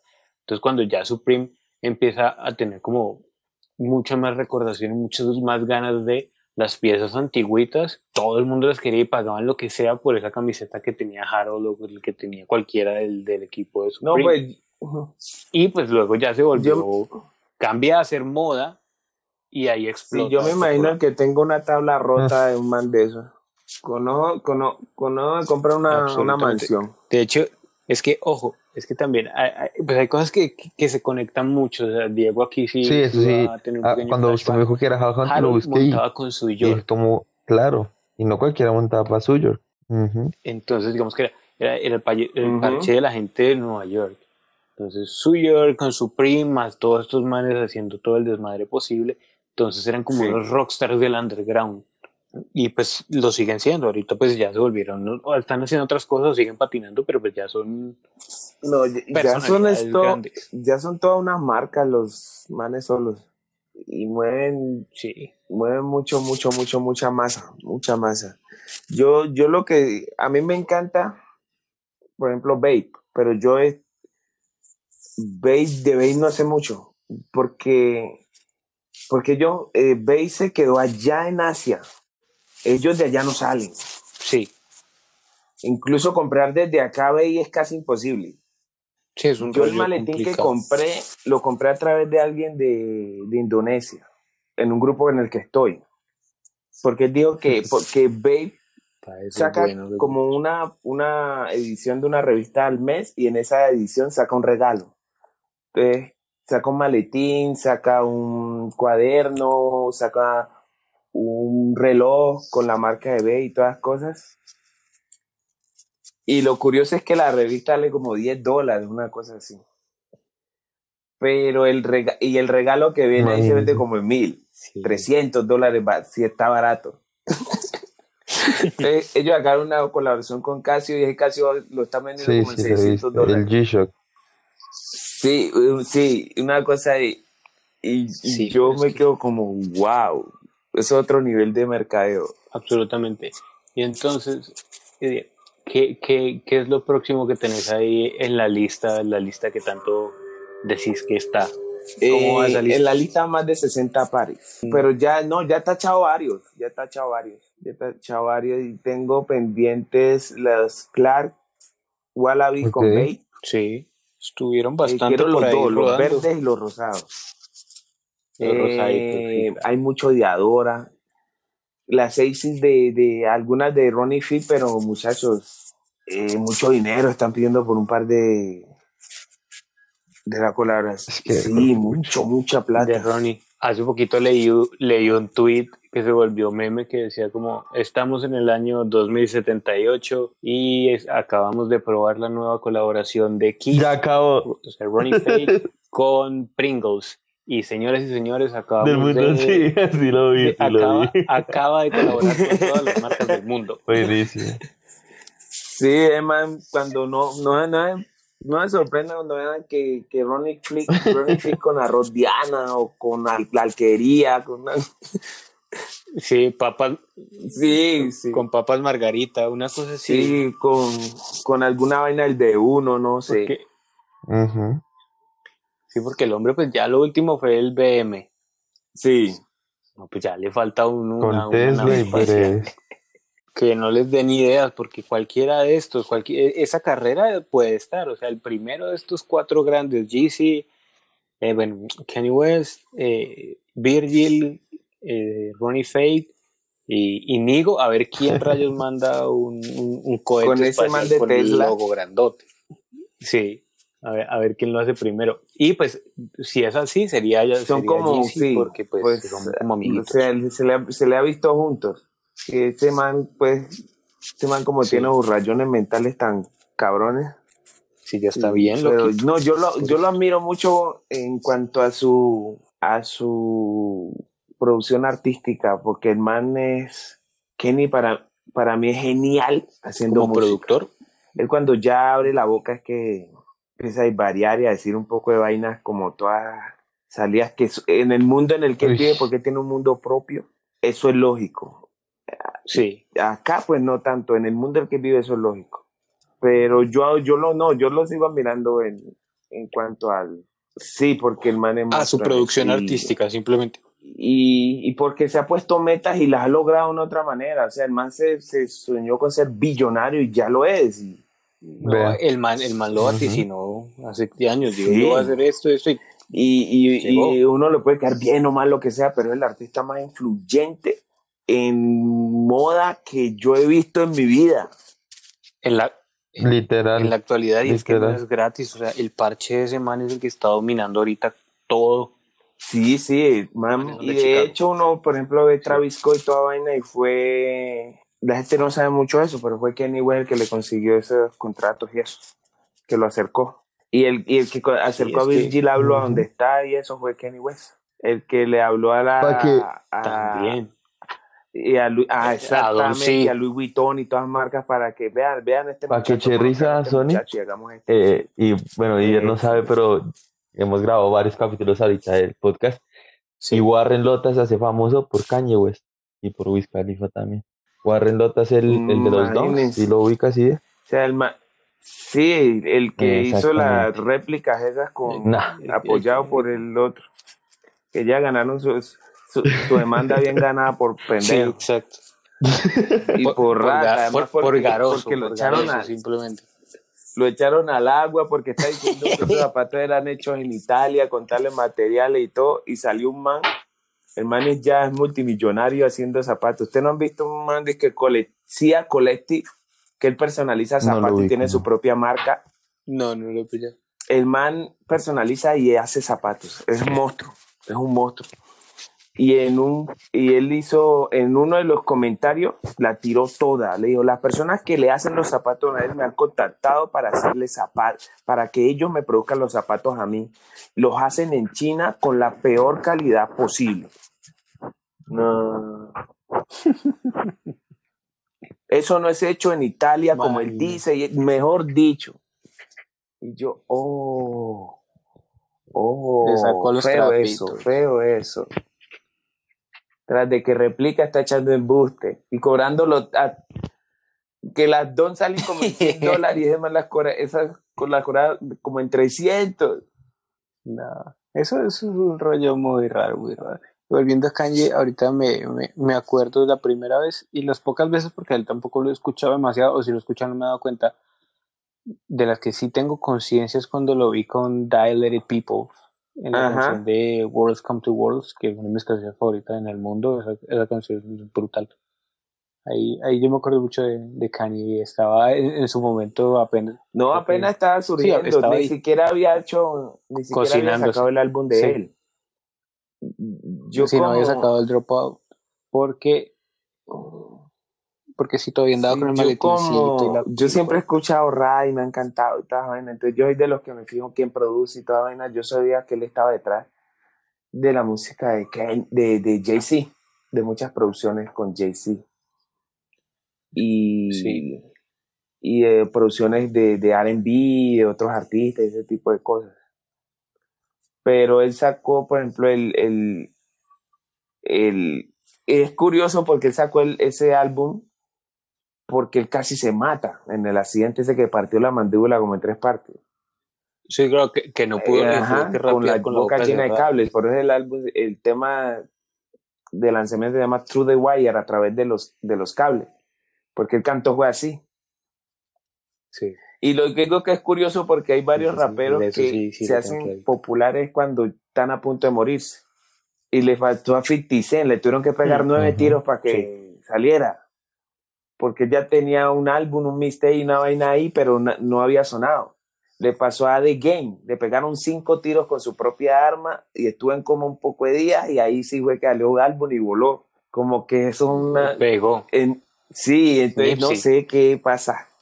Como que hay que o morirse o estar a punto de morirse para. bueno ah, sí o sea eso- eh, esa teoría que nos está montando aquí está muy interesante porque es que realmente Tupac vendió mucho más muerto que vivo Biggie también eh, y el resto que estuvieron casi de morir Sí, bueno sí. Nipsey también subió un montón cuando se murió Miguel. este o sea no no Ajá. no ponía Big Pump también eh, el, bueno el último que se murió así es este man de Ajá. Mick Miller Mac Miller Sí, el otro que mataron También. en Miami, eh, Extentation.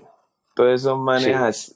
Esos, Eso todos esos manes es así. Y, y por ejemplo, el que tenga, volviendo a los tenis, el que tenga un par de zapatos, unos Kobe firmados por Kobe, el dineral, Mm, porque sí, es que absolutamente. después de muerto, todo el mundo corre porque saben que no va van a encontrar nunca más una firma, no va a firmar nunca nada más. Sí, eso- ese tipo de cosas se, se valorizan muchísimo después de que cualquier persona desaparece de este plano. Es muy, muy complejo. Pero sí. O sea, por ejemplo, hay otro, hay otra canción que a mí me encanta, que tiempo después fue que vine a saber que las manos de Kanye también estaban ahí, que es la de la de Classics, la de, la de DJ Premier, que está Rakim, Nas y KRS-One. Es que es, me- me- es muy Ahí curioso porque hay gente que no soporta a. Kanye West. Entonces, asumen, o sea, asumen. pero as- sus no mayores... no, yo no lo soporto, yo no consumo nada que venga de ese tipo. Y escucha rap de otros artistas, escucha R&B de otros artistas, escucha un pop de otros artistas. Y no se da cuenta que es que en los créditos está Kanye West porque él produjo esa canción. Y lo están consumiendo en Sí. Sí, o sea, hay muchas cosas que ha metido mano y nadie. Exactamente. Entonces, yo el man, yo el man vivo en una relación de amor y odio con él. Él cuando sale con sus vainas políticas y sus cosas, como que, ay, no, ya vale ir con sus babosadas este man, pero cuando hace música es... Exacto. Como Sí, que, sí, Otra sí, cosa, sí, es que es lo suyo, o sea, es debería estar como. no iba a decir que como que, Ve, Eh, hablando de pues músicos, como que se vuelven tan buenos en lo que están Eh, hechos pues, para. que se ponen a explorar otros campos que uno dice como, bueno, no lo hubiese hecho. Vení, hay- una relación muy bacana entre, bueno, y aparte de esa relación zapatillera y también de, de amistad entre muchos pues, representantes de, de toda la zona pacífica, en especial de, pues, de Chocó. ¿Cómo, cómo, ¿Cómo se acercan, además pues, de que ser paisanos, eh, las personitas de y Eh. vos a través de los zapatos? Porque yo, yo recuerdo algo, hubo un Petronio hace como tres o cuatro años que vino, estuvo Chucky Town ahí, y luego veo ¿Cómo a, así? ¿Cómo así? ¿Cómo a así? Idier por allá en una casa repartiendo zapatillas. No, fue, fue, eso fue, en realidad fueron varias ocasiones, pero la que tú dices donde estaba Ujú. eh, Chris Supra, ah, eso fue en el hotel. Ah, Una, llevé una me tocó llevar los al- zapatos al al hotel y eso, eso fue, sí, fue para un Petronio. Y toda vaina. Eh, la relación mía con ellos, yo los, yo conozco a los desde antes, de que, eh, de que, de Sí. que fueran Es que a Slow yo lo recuerdo desde, desde Element Black. Yo lo conozco Por desde por allá de ese tiempo, imagínate, porque él vivió en Cali, él lo vivió en, en Ciudad Córdoba Sí, sí, por eso estaba ahí con Element Black. y con Goyo y eso. Sí. Y yo, y yo los quiero mucho y todo, pero el Low es como un hermanito. Y, y, nos, y tenemos en común el gusto por la moda, por los zapatos, por, por combinar y hacer esto. Y nosotros hablamos a veces, haremos dos niños hablando de esto con esto y este color y estas vainas y metemos esto y hacemos esto y esas cosas así. Pero desde, desde, desde peladitos, desde peladitos desde peladitos y, y, y, a- y ahorita Sí. que, que ellos han logrado todo el éxito que han logrado y todo eso, eh, ver, ver que él se puede, él se puede comprar esas cosas que soñamos tener y que él soñó tener y que me hablaba y eso. A, mí me encanta eso, me, me llena mucho. Me llena mucho. Y él no es alguien que hable mucho en cámaras y eso pero tiene una historia bastante interesante que algún día, si él me permite, yo les muestro que él la cuente, pues. Que él la cuente Sí, claro. las cosas por las que ha pasado, las cosas que ha hecho. Porque no, la gente normalmente ve el éxito de ahorita. Pero la gente no ve el sacrificio detrás. Sí. Y, y cuando que Slow no tenía ni siquiera bus, que andaba en bicicleta. y que Slow llegó a Bogotá a vender celulares y repuestos y cosas de esas. No, una vaina chévere, chévere una vaina otro, otro live así. chévere. De, de, Ver a de- de de Buenaventura. tenía adictos. y todas cosas, una, una, una historia bien bacanas, pero somos, somos muy, muy, muy amigos. eh, aparte de que la esposa de él es prima mía. Entonces, Ah, sí, eso por Se ahí, quedó en familia la mejor cosa. dicho. Porque la esposa es de Nuquí, mi mamá es de Vallasolano y son una playa que queda uno al lado del otro y mi mamá y la mamá de ella son primas. Entonces, mejor dicho, por ahí va toda la vuelta. Eh, mi mamá trabajó con No, el papá de. Slow, Y jun- trabajaron juntos cuando eran jóvenes, se conocen, hablan bastante. Mejor dicho, en el Chocó, en el Chocó todo está como ahí, todos estamos como mezclados entre todos. Todos, eh, la mamá de él es amiga de mi mamá y le, eh, que esto y el otro y eh, todo eso es una sola gente. Y es que, y es que no es mentira lo que, pues, lo que dicen en las canciones, que se conocen por el caminado y hasta por los rostros. Entonces allá lle- vos llegas, por ejemplo, a una casa y te ven la cara y mira, usted hijo de quién, hijo de yo no sé quiéncito, que sí, ahí está la carita. ahí está la carita. Lo primero que te pregunta un Sí, adulto, alguien mayor a ti, que no te ha visto antes, a llegar, "U- ¿quiénes son sus papás? Porque allá casi todo el mundo se conoce. Sí, ahí, ahí lo, Sí, ahí de, lo ubican, de ahí una, de una. Aparte pues de que ellos son, ellos son sobrinos de Jairo Varela, ellos tienen la vena artística desde siempre. Y es que por ahí, por ahí también me quiero meter, digamos que vos tenés un brazo dedicado a, a personas muy, muy importantes. Sí, me falta para vos y para todos. en el- Todavía faltan muchos personajes. Tengo a Jairo, Sí. tengo a Varela, tengo a Malcolm X, tengo a, a Tupac, tengo a, a Mohamed Ali. Todavía me, me faltan varios. Y ahí, y ahí me da, me da como, me da pie a algo que también tiene Didier, que es como cierto, cierta presencia de activismo con personas afrodescendientes que tienen, que están comenzando y tienen voz. Que eso es algo muy bacano y muy bonito que, que también por ahí, Sí. por ahí está, por ejemplo, Lía Samantha, está, también tenemos Sí, a sí. Básico pero nítido, un Al brother Cham. Lo quiero mucho. Por ahí está El Salvador Sí. también. Se mueve duro el hombre. Sí.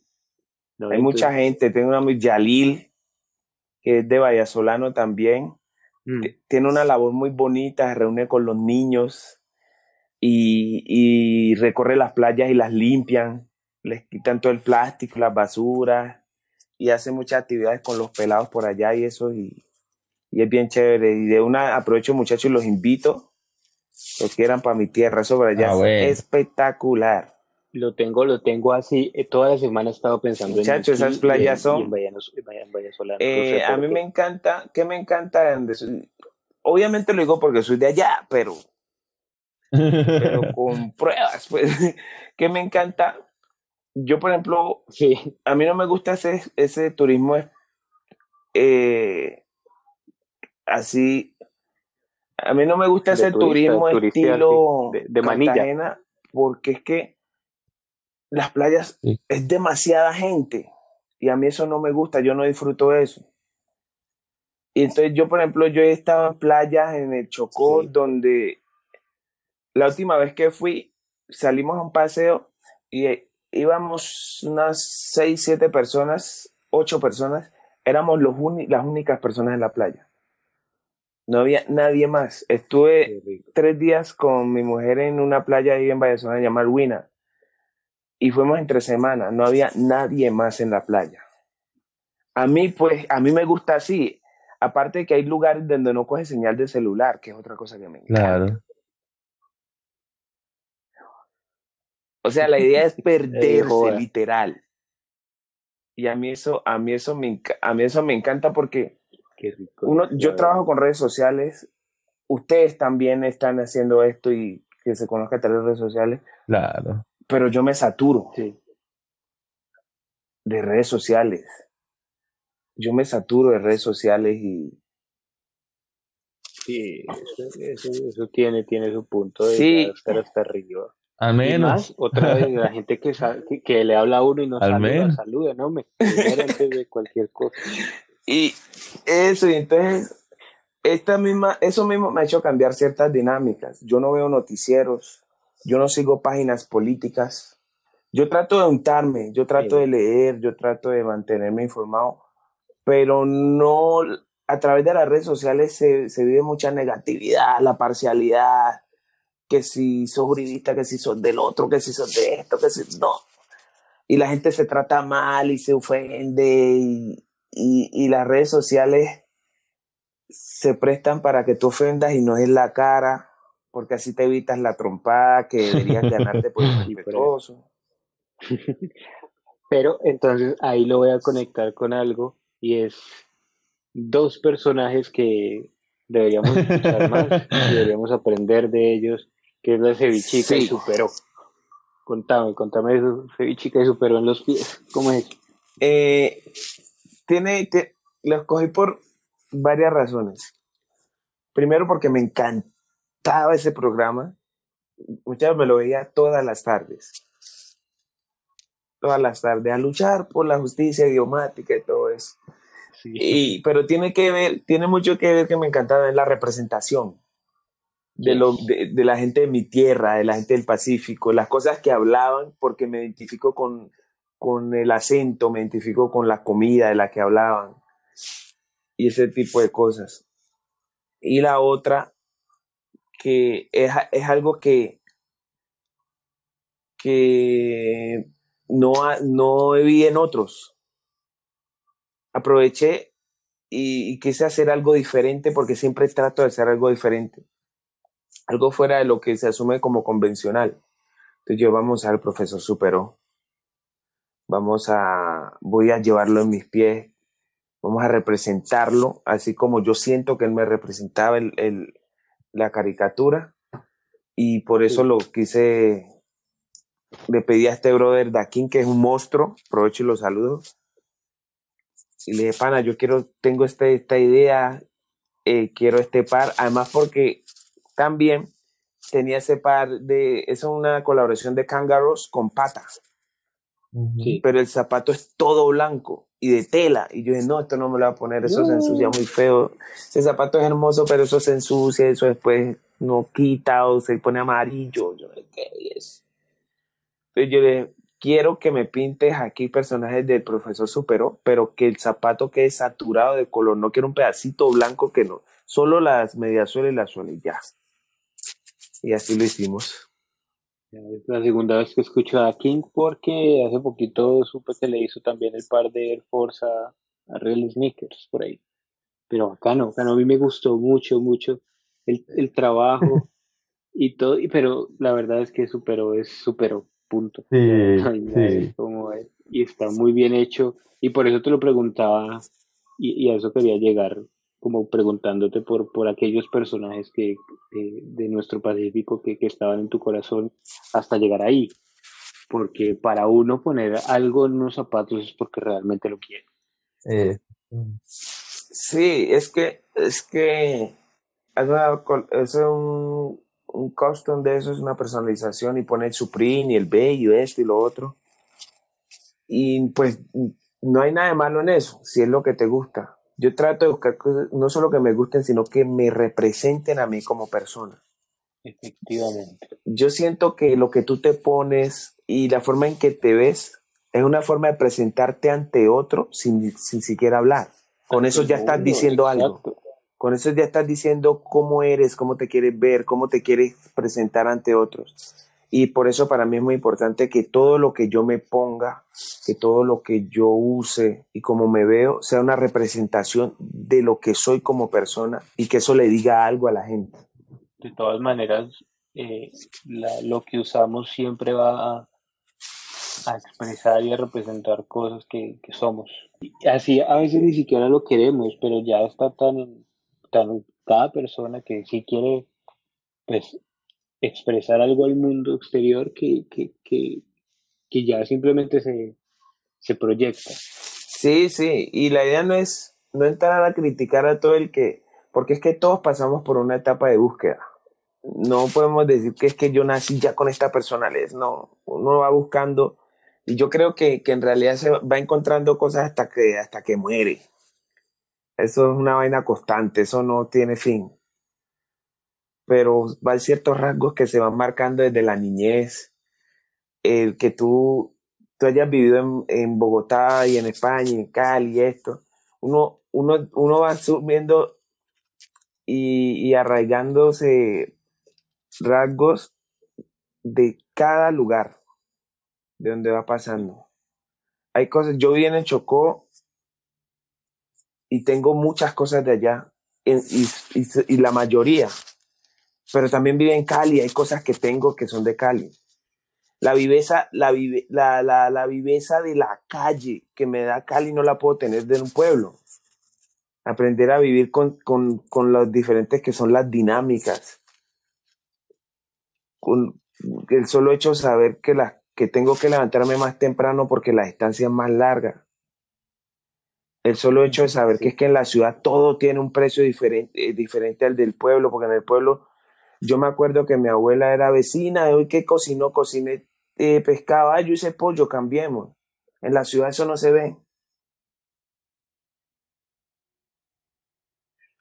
Tengo una historia muy bonita de, un compañero mío de la universidad que venía desde Cartago. Y pues tenían su finca allá y todo el cuento. Él siempre fue campesino, sino que fue a la universidad a estudiar cine. Y él nunca, pues él llevaba su comida y tal, y él nunca había ido a la, a la cafetería de la universidad a comprar algo. Pero entonces le dio como hambre y vio un banano. Y se acerca al man y pregunta cuánto cuesta el banano. Man quería, quería matar a todo el mundo. Que le iban a cobrar, que a cobrar como 500 o 700 pesos por un banano. Él, él no, él no- no lo podía entender porque el, el banano se lo regala cuando compra cualquier otra cosa. Sí, a mí me pasó, a mí me pasó algo igual. Eh, cuando yo fui a preguntar lo que vale un coco, un coco que, que tú vas viviendo al lado de la playa, coges de la palma o está acá y lo coges del piso y ya. Acá como tres mil y yo casi lloro, yo Dios mío. Va a vender cocos ¿Esto más bien. Uy, sí, ¿esto qué es? Dios mío. Y, y, y muchachos, y las cosas básicas, o que para uno son, son básicas cuando uno sale de su tierra, en el Chocó es una de las zonas más lluviosas del mundo. Y allá llueve y el clima no cambia, muchachos. Si estamos a 38 grados, el, sigue siendo de Vale, 38 mierda. grados mientras llueve. si tú no tienes allá, yo no tenía, allá no teníamos, ya hay, pero cuando yo era niño no había energía. Entonces, ¿cuál televisión? Nada. Era jugar, jugar en la calle y eso. Una de las gracias era bañar en el aguacero. Y esos aguaceros que caen allá son durísimos. Entonces, llegar a Cali y no poder salir a bañar en el aguacero. Y, o, el aguacero caer en el techo de zinc, eso a uno lo arrullaba. O escuchar la, la ola en el mar y llegar a Cali y nada, muchacho. Entonces, cuando uno recién llega, es mirando para el techo con los ojos pelados, espera que llegue el sueño porque esperando que llueva. El techo de zinc, sino que hay una plancha arriba de cemento y eso. Entonces, todas esas dinámicas uno las, las extraña mucho. Y yo sé que el que está en Cali sale a otro lugar y extraña el de la mazamorra. Yo llamo a mi mamá a veces y por allá suena el cantico de el disquito el de los helados Sí, sí. que pasa a las 2, 3 de la tarde y, y a mí me entra esa nostalgia. O cuando se acerca diciembre y uno escucha, escucho por teléfono a lo lejos que, que, que, que vienen los diablos, que los diablos. Eso- esos diablitos bellos, una de las cosas más... Entonces, sí. Yo, es- eso lo hablaba con el Sim hace poquito, porque estaba hablando con él por teléfono y pasaron los diablitos, y yo le dije, si algún día hago una colaboración, va a ser de los diablitos. y me parece brutal.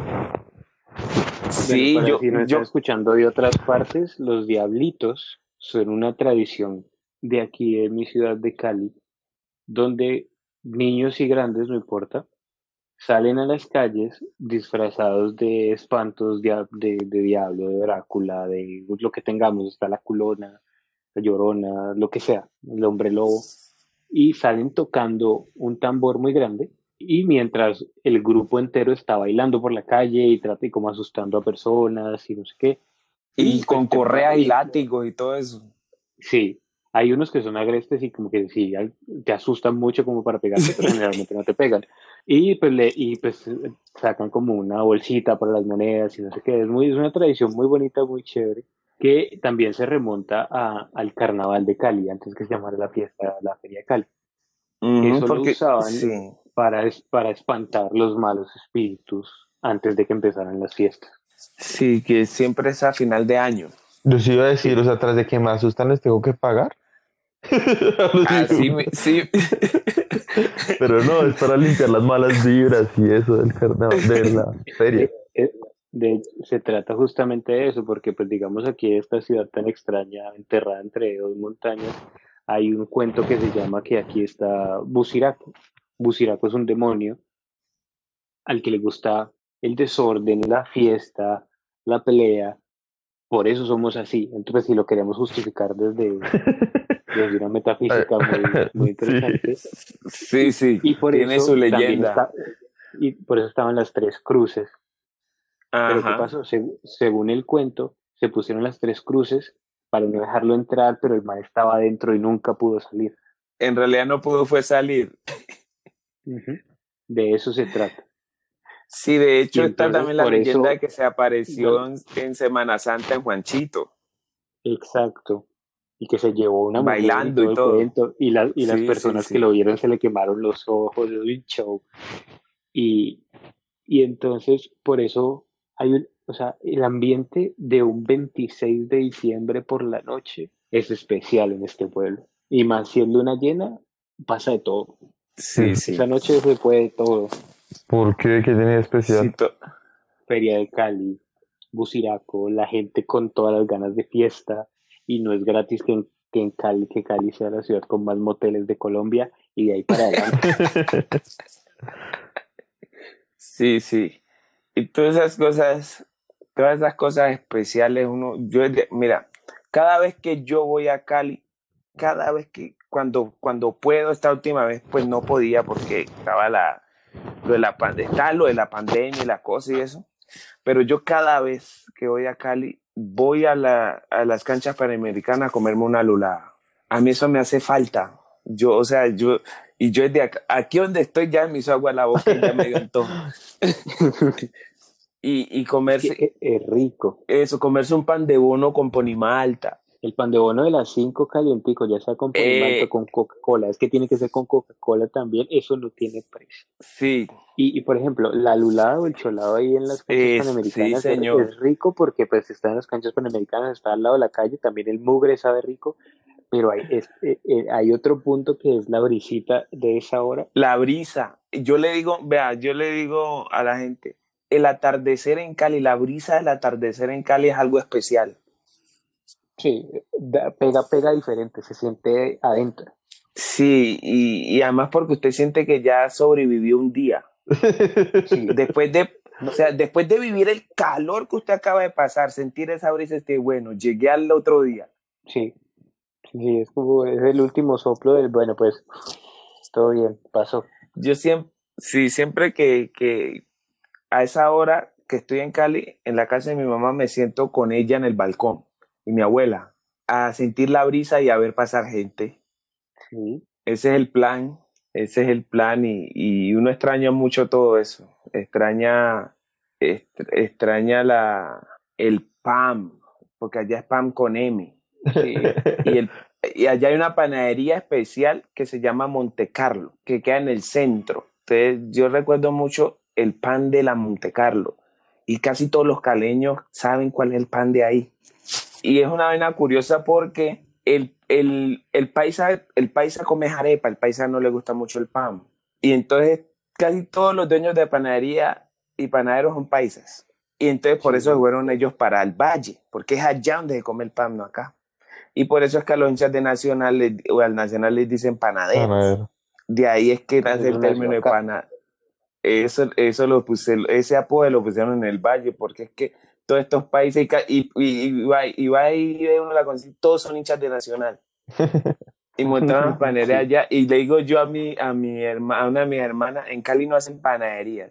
En Cali hacen monumentos al pan, porque yo no he visto en ninguna otra ciudad donde hemos visto unas panaderías tan grandes como en Cali y que funcionan las 24 horas. Sí, hay algo que pues, cuando yo nunca había salido de Cali y fui a Bogotá, por ejemplo, y, y fui a buscar pan, no había, primero, las panaderías poquitas.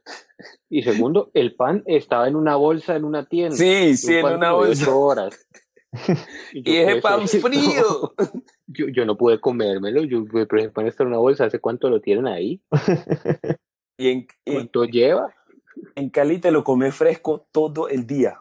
Todo el día. Eh, eh, por la casa de mi mamá hay una panadería y, y tú vas a las 11 de la noche, 11 y media de la noche y está lleno de gente comprando el, de- el pan para el desayuno el otro día. Porque a esa hora están sacando pan caliente. O a esa Aparte hora que me- acaban de, de jugar el partido y están, y están Eh, pagando la apuesta del pan con gaseosa. ¿Cuál es la Ahí. apuesta? Un pan de 5 mil y la litro. Obvio.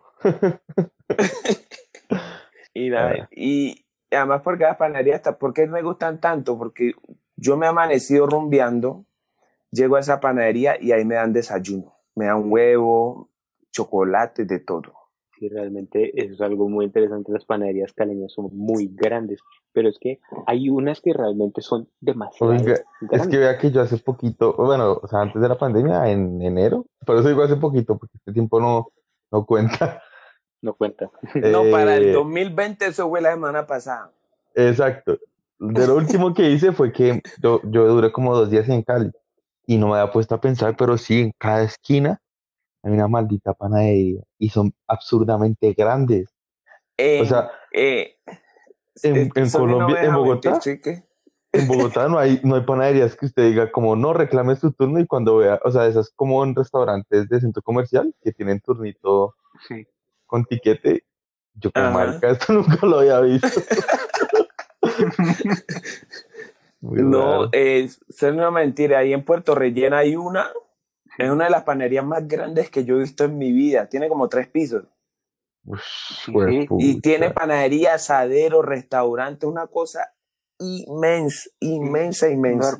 Aquí en el ingenio hay una que se llama Pasopa, no. Sí, sí, sí, Bueno. sí, sí. También te iba a hablar de esa. Es, Está en una esquina, es enorme y arriba tiene un hotel. ajá. Hágame el favor. Sí, que, que en la otra esquina hay como una barbería. Yo qué sé qué es eso. Sí, sí, sí, justamente.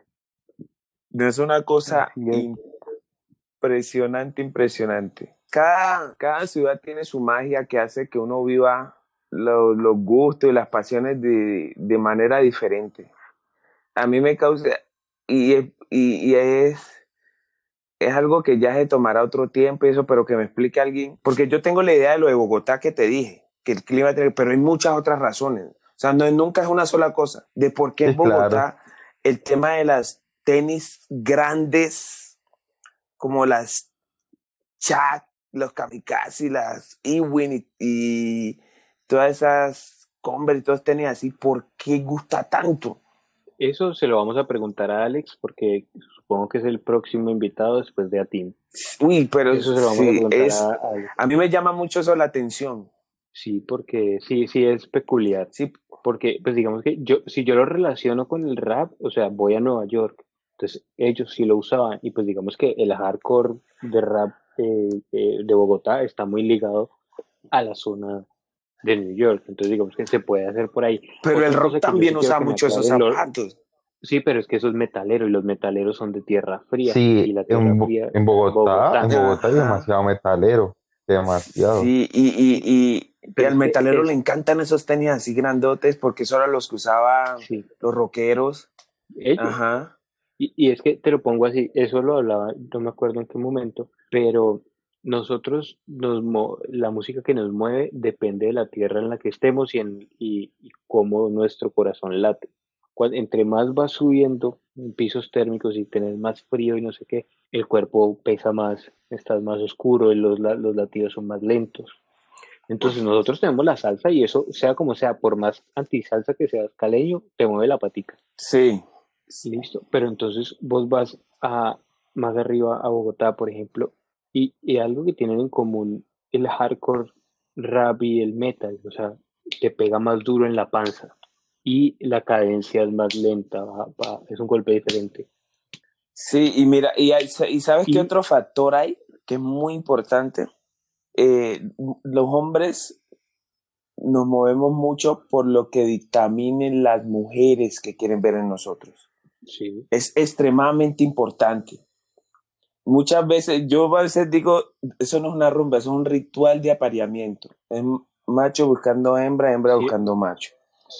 En- 100%, es que la música es ritual. sí, Y eso, y eso pega con lo que te estoy Sí. diciendo, que es como, lo- como, como late, para dónde va Sí, la gente, que te mueve. Sí, entonces, en una ciudad, en un lugar de, de, en una tierra fría como Bogotá, la percepción de la mujer es muy diferente a la de la tierra caliente porque la vestimenta no es insinuante como la de la tierra caliente. En, Bo- en Bogotá hay mujeres muy bonitas, pero es que la gente anda tapada. Pero tienen unos tobillos. Y la gente tiene que andar muy tapada. En cambio, Cali es una ciudad de blusitas y chorcitos. Se ve mucha piel. Eso, eso solo ya sugiere ot- otras dinámicas. otra dinámica, otro modo de vestirse de uno para atraer a esa persona, otra forma de actuar para atraer a esa persona. Y todo eso determina lo que uno asume o, o percibe como moda. La, se- nos vemos de forma diferente, vemos más piel, vemos colores más trigueños, que es que el, que el otro tiene que irse a una máquina de bronceo. En Cali Sí. eso solo salga usted al mediodía. Esa dinámica, eso mismo hace que la música sea diferente, que, que se, que lo que te mueva sea diferente, Eh, los beats son diferentes, Exa- exactamente. pero en cambio, por ejemplo, la, la- la música tropical se siente en las extremidades. Va, va, va otra cosa, porque con la salsa vos mueves los pies y con el metal y con el rap, por ejemplo el rap hardcore que también es muy, muy, mucho de tierra fría, mucho de New York, porque mueves la cabeza. Ajá. Y, y, y así mismo uno tiene una incitación que, que, que, que a veces es netamente sexual. Escuchar dancehall y Sí. música jamaiquina y caribeña y es netamente sexual. Sí, son rituales bien carnales. Eh, sí, y, la, y, y es que, por ejemplo, en un frío de 10 grados bajo cero, no, no estamos por quitarnos la ropa, ni que, vamos a encendernos, quítate la ropa, muéstrame la piel, no, no, no, no, no estamos en eso. Aquí la hipotermia nos mata, así que esas letras es para otro lado. Pero, pero sí, por ahí, por ahí va la vaina. Y eso todo se resume también, pues esto que hemos estado hablando es como a ir a las raíces, ir a, a lo que uno lo llama realmente. Y, y los gustos son eso, o sea, son cosas que uno ha ido recolectando donde ha estado. Por ejemplo, ayer ha estado en varios lugares. O sea, no es gratis que él ahora esté buscando un tipo de cosas específicas porque ya pasó por otras tantas. Pero eso no lo, eso no lo exime ni lo, ni lo deja fuera de algo que cuando él lo consiga va a decir esto me completó el círculo, que es co- conseguir las uptempo neón que van a salir y estoy seguro que si no coge dos pares es poquito. Intentaré, intentaré, estoy pendiente. Esa, esa de lo que hablábamos ahorita, esa, es, esa búsqueda es diaria, hasta que, hasta que salga una fecha. Sí, porque hasta que no la confirmen yo no estoy, estoy muy inquieto porque se para. Tiene Sí, que al salir. menos ya hay imágenes. Sí, Ya hay imágenes, pero esperando a ver porque, porque yo sé que eso en Cali va a haber réplica de eso como que da miedo. y eso es justamente lo que, pues lo que también vio Idiar en su momento y es bonito volver a tener esas cosas que, que a uno lo forjaron.